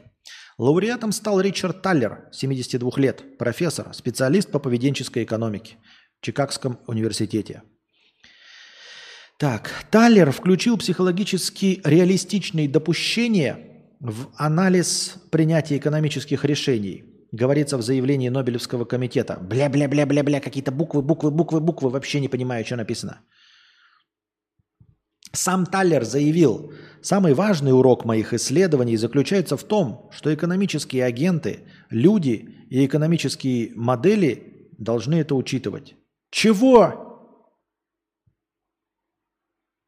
В общем, видимо, психологию принятия решений. Что? Талер разработал теорию умственных счетов, объясняющих, как люди принимают финансовые решения, создавая в своем уме несколько раздельных счетов и ориентируясь на более частые, частные последствия, а не на совокупный эффект. Его исследование такого понятия, как справедливость, показавшее как беспокойство под «Чего?» What the fuck написано? Я нихуя не понял.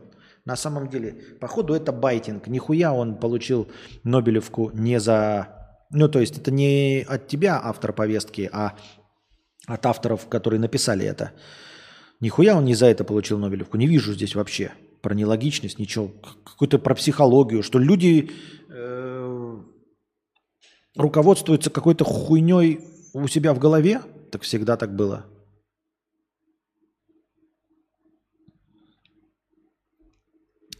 Так.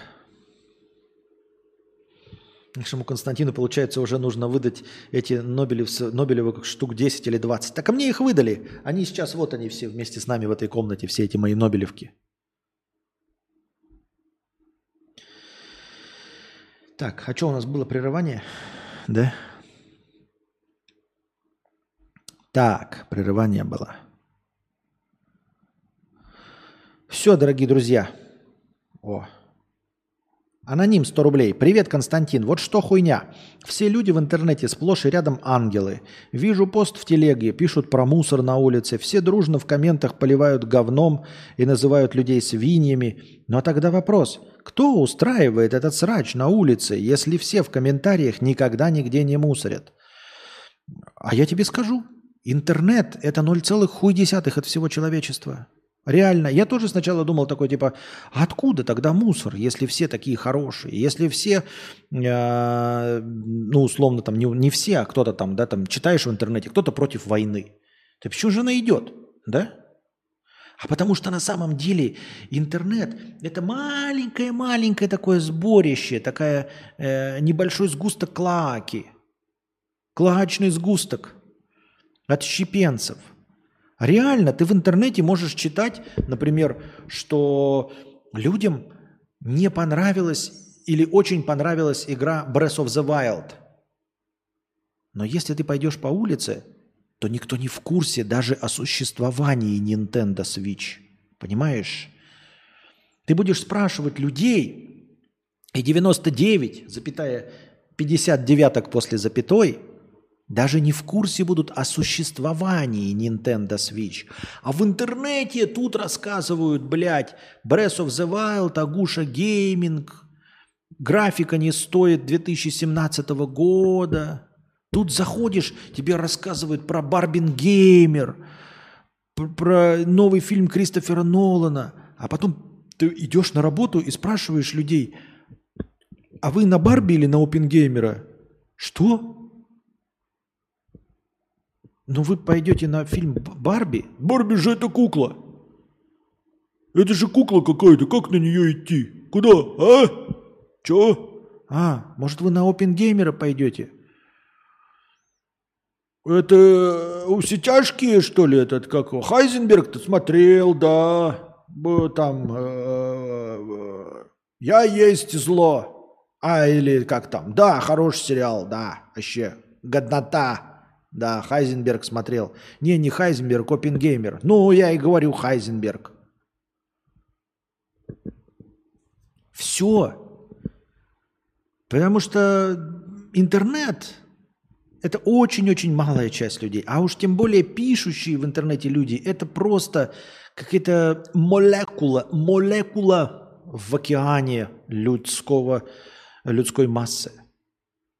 Интернет ничего не отражает. Даже если весь интернет, вы понимаете, даже если весь интернет о чем-то напишет, все, весь интернет будет кипеть, будет делать мемы, что-то будет говорить, и ты выключишь интернет, выйдешь, а у тебя сосед даже не знает о том, что произошло, понимаешь?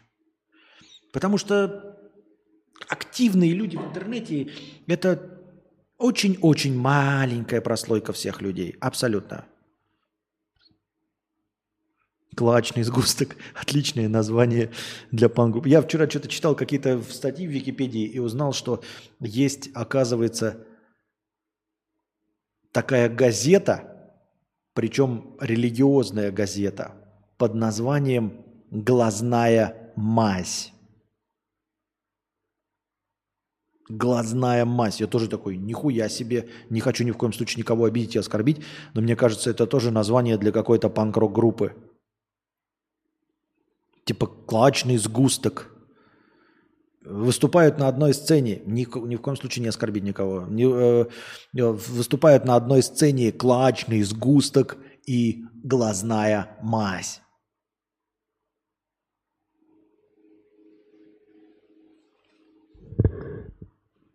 Проверьте, напишите в Википедии глазная мазь, и вы увидите, что есть такая, э, такое периодическое издание. То ли газета, то ли журнал. Глазная мазь. И оно религиозное.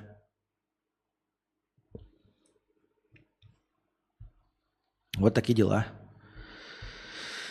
Много нам открытий чудных готовит просвещенья дух. Будем все-таки на этом, дорогие друзья, мы завязывать. Э, Три часа 16 минут посреди рабочей недели. Более того, у нас остается, смотрите, какая масса хорошего настроения на следующий стрим. Но это не значит, что вы не должны донатить, дорогие друзья. Становитесь спонсорами на Бусти, потому что спонсоры на Бусти своими э, донатами и спонсорской поддержкой поддерживают на начальное хорошее настроение стрима.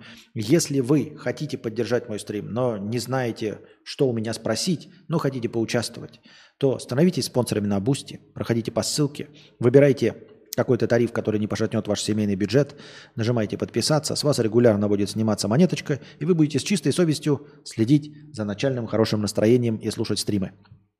Приносите ваши добровольные пожертвования непосредственно на подкаст завтрашний, э, чтобы он длился дольше. Задавайте вопросы в межподкасте. Лучший будет выбран, вынесен в заголовок стрима, и по нему будет нарисована при помощи Midjourney какая-то превьюшка.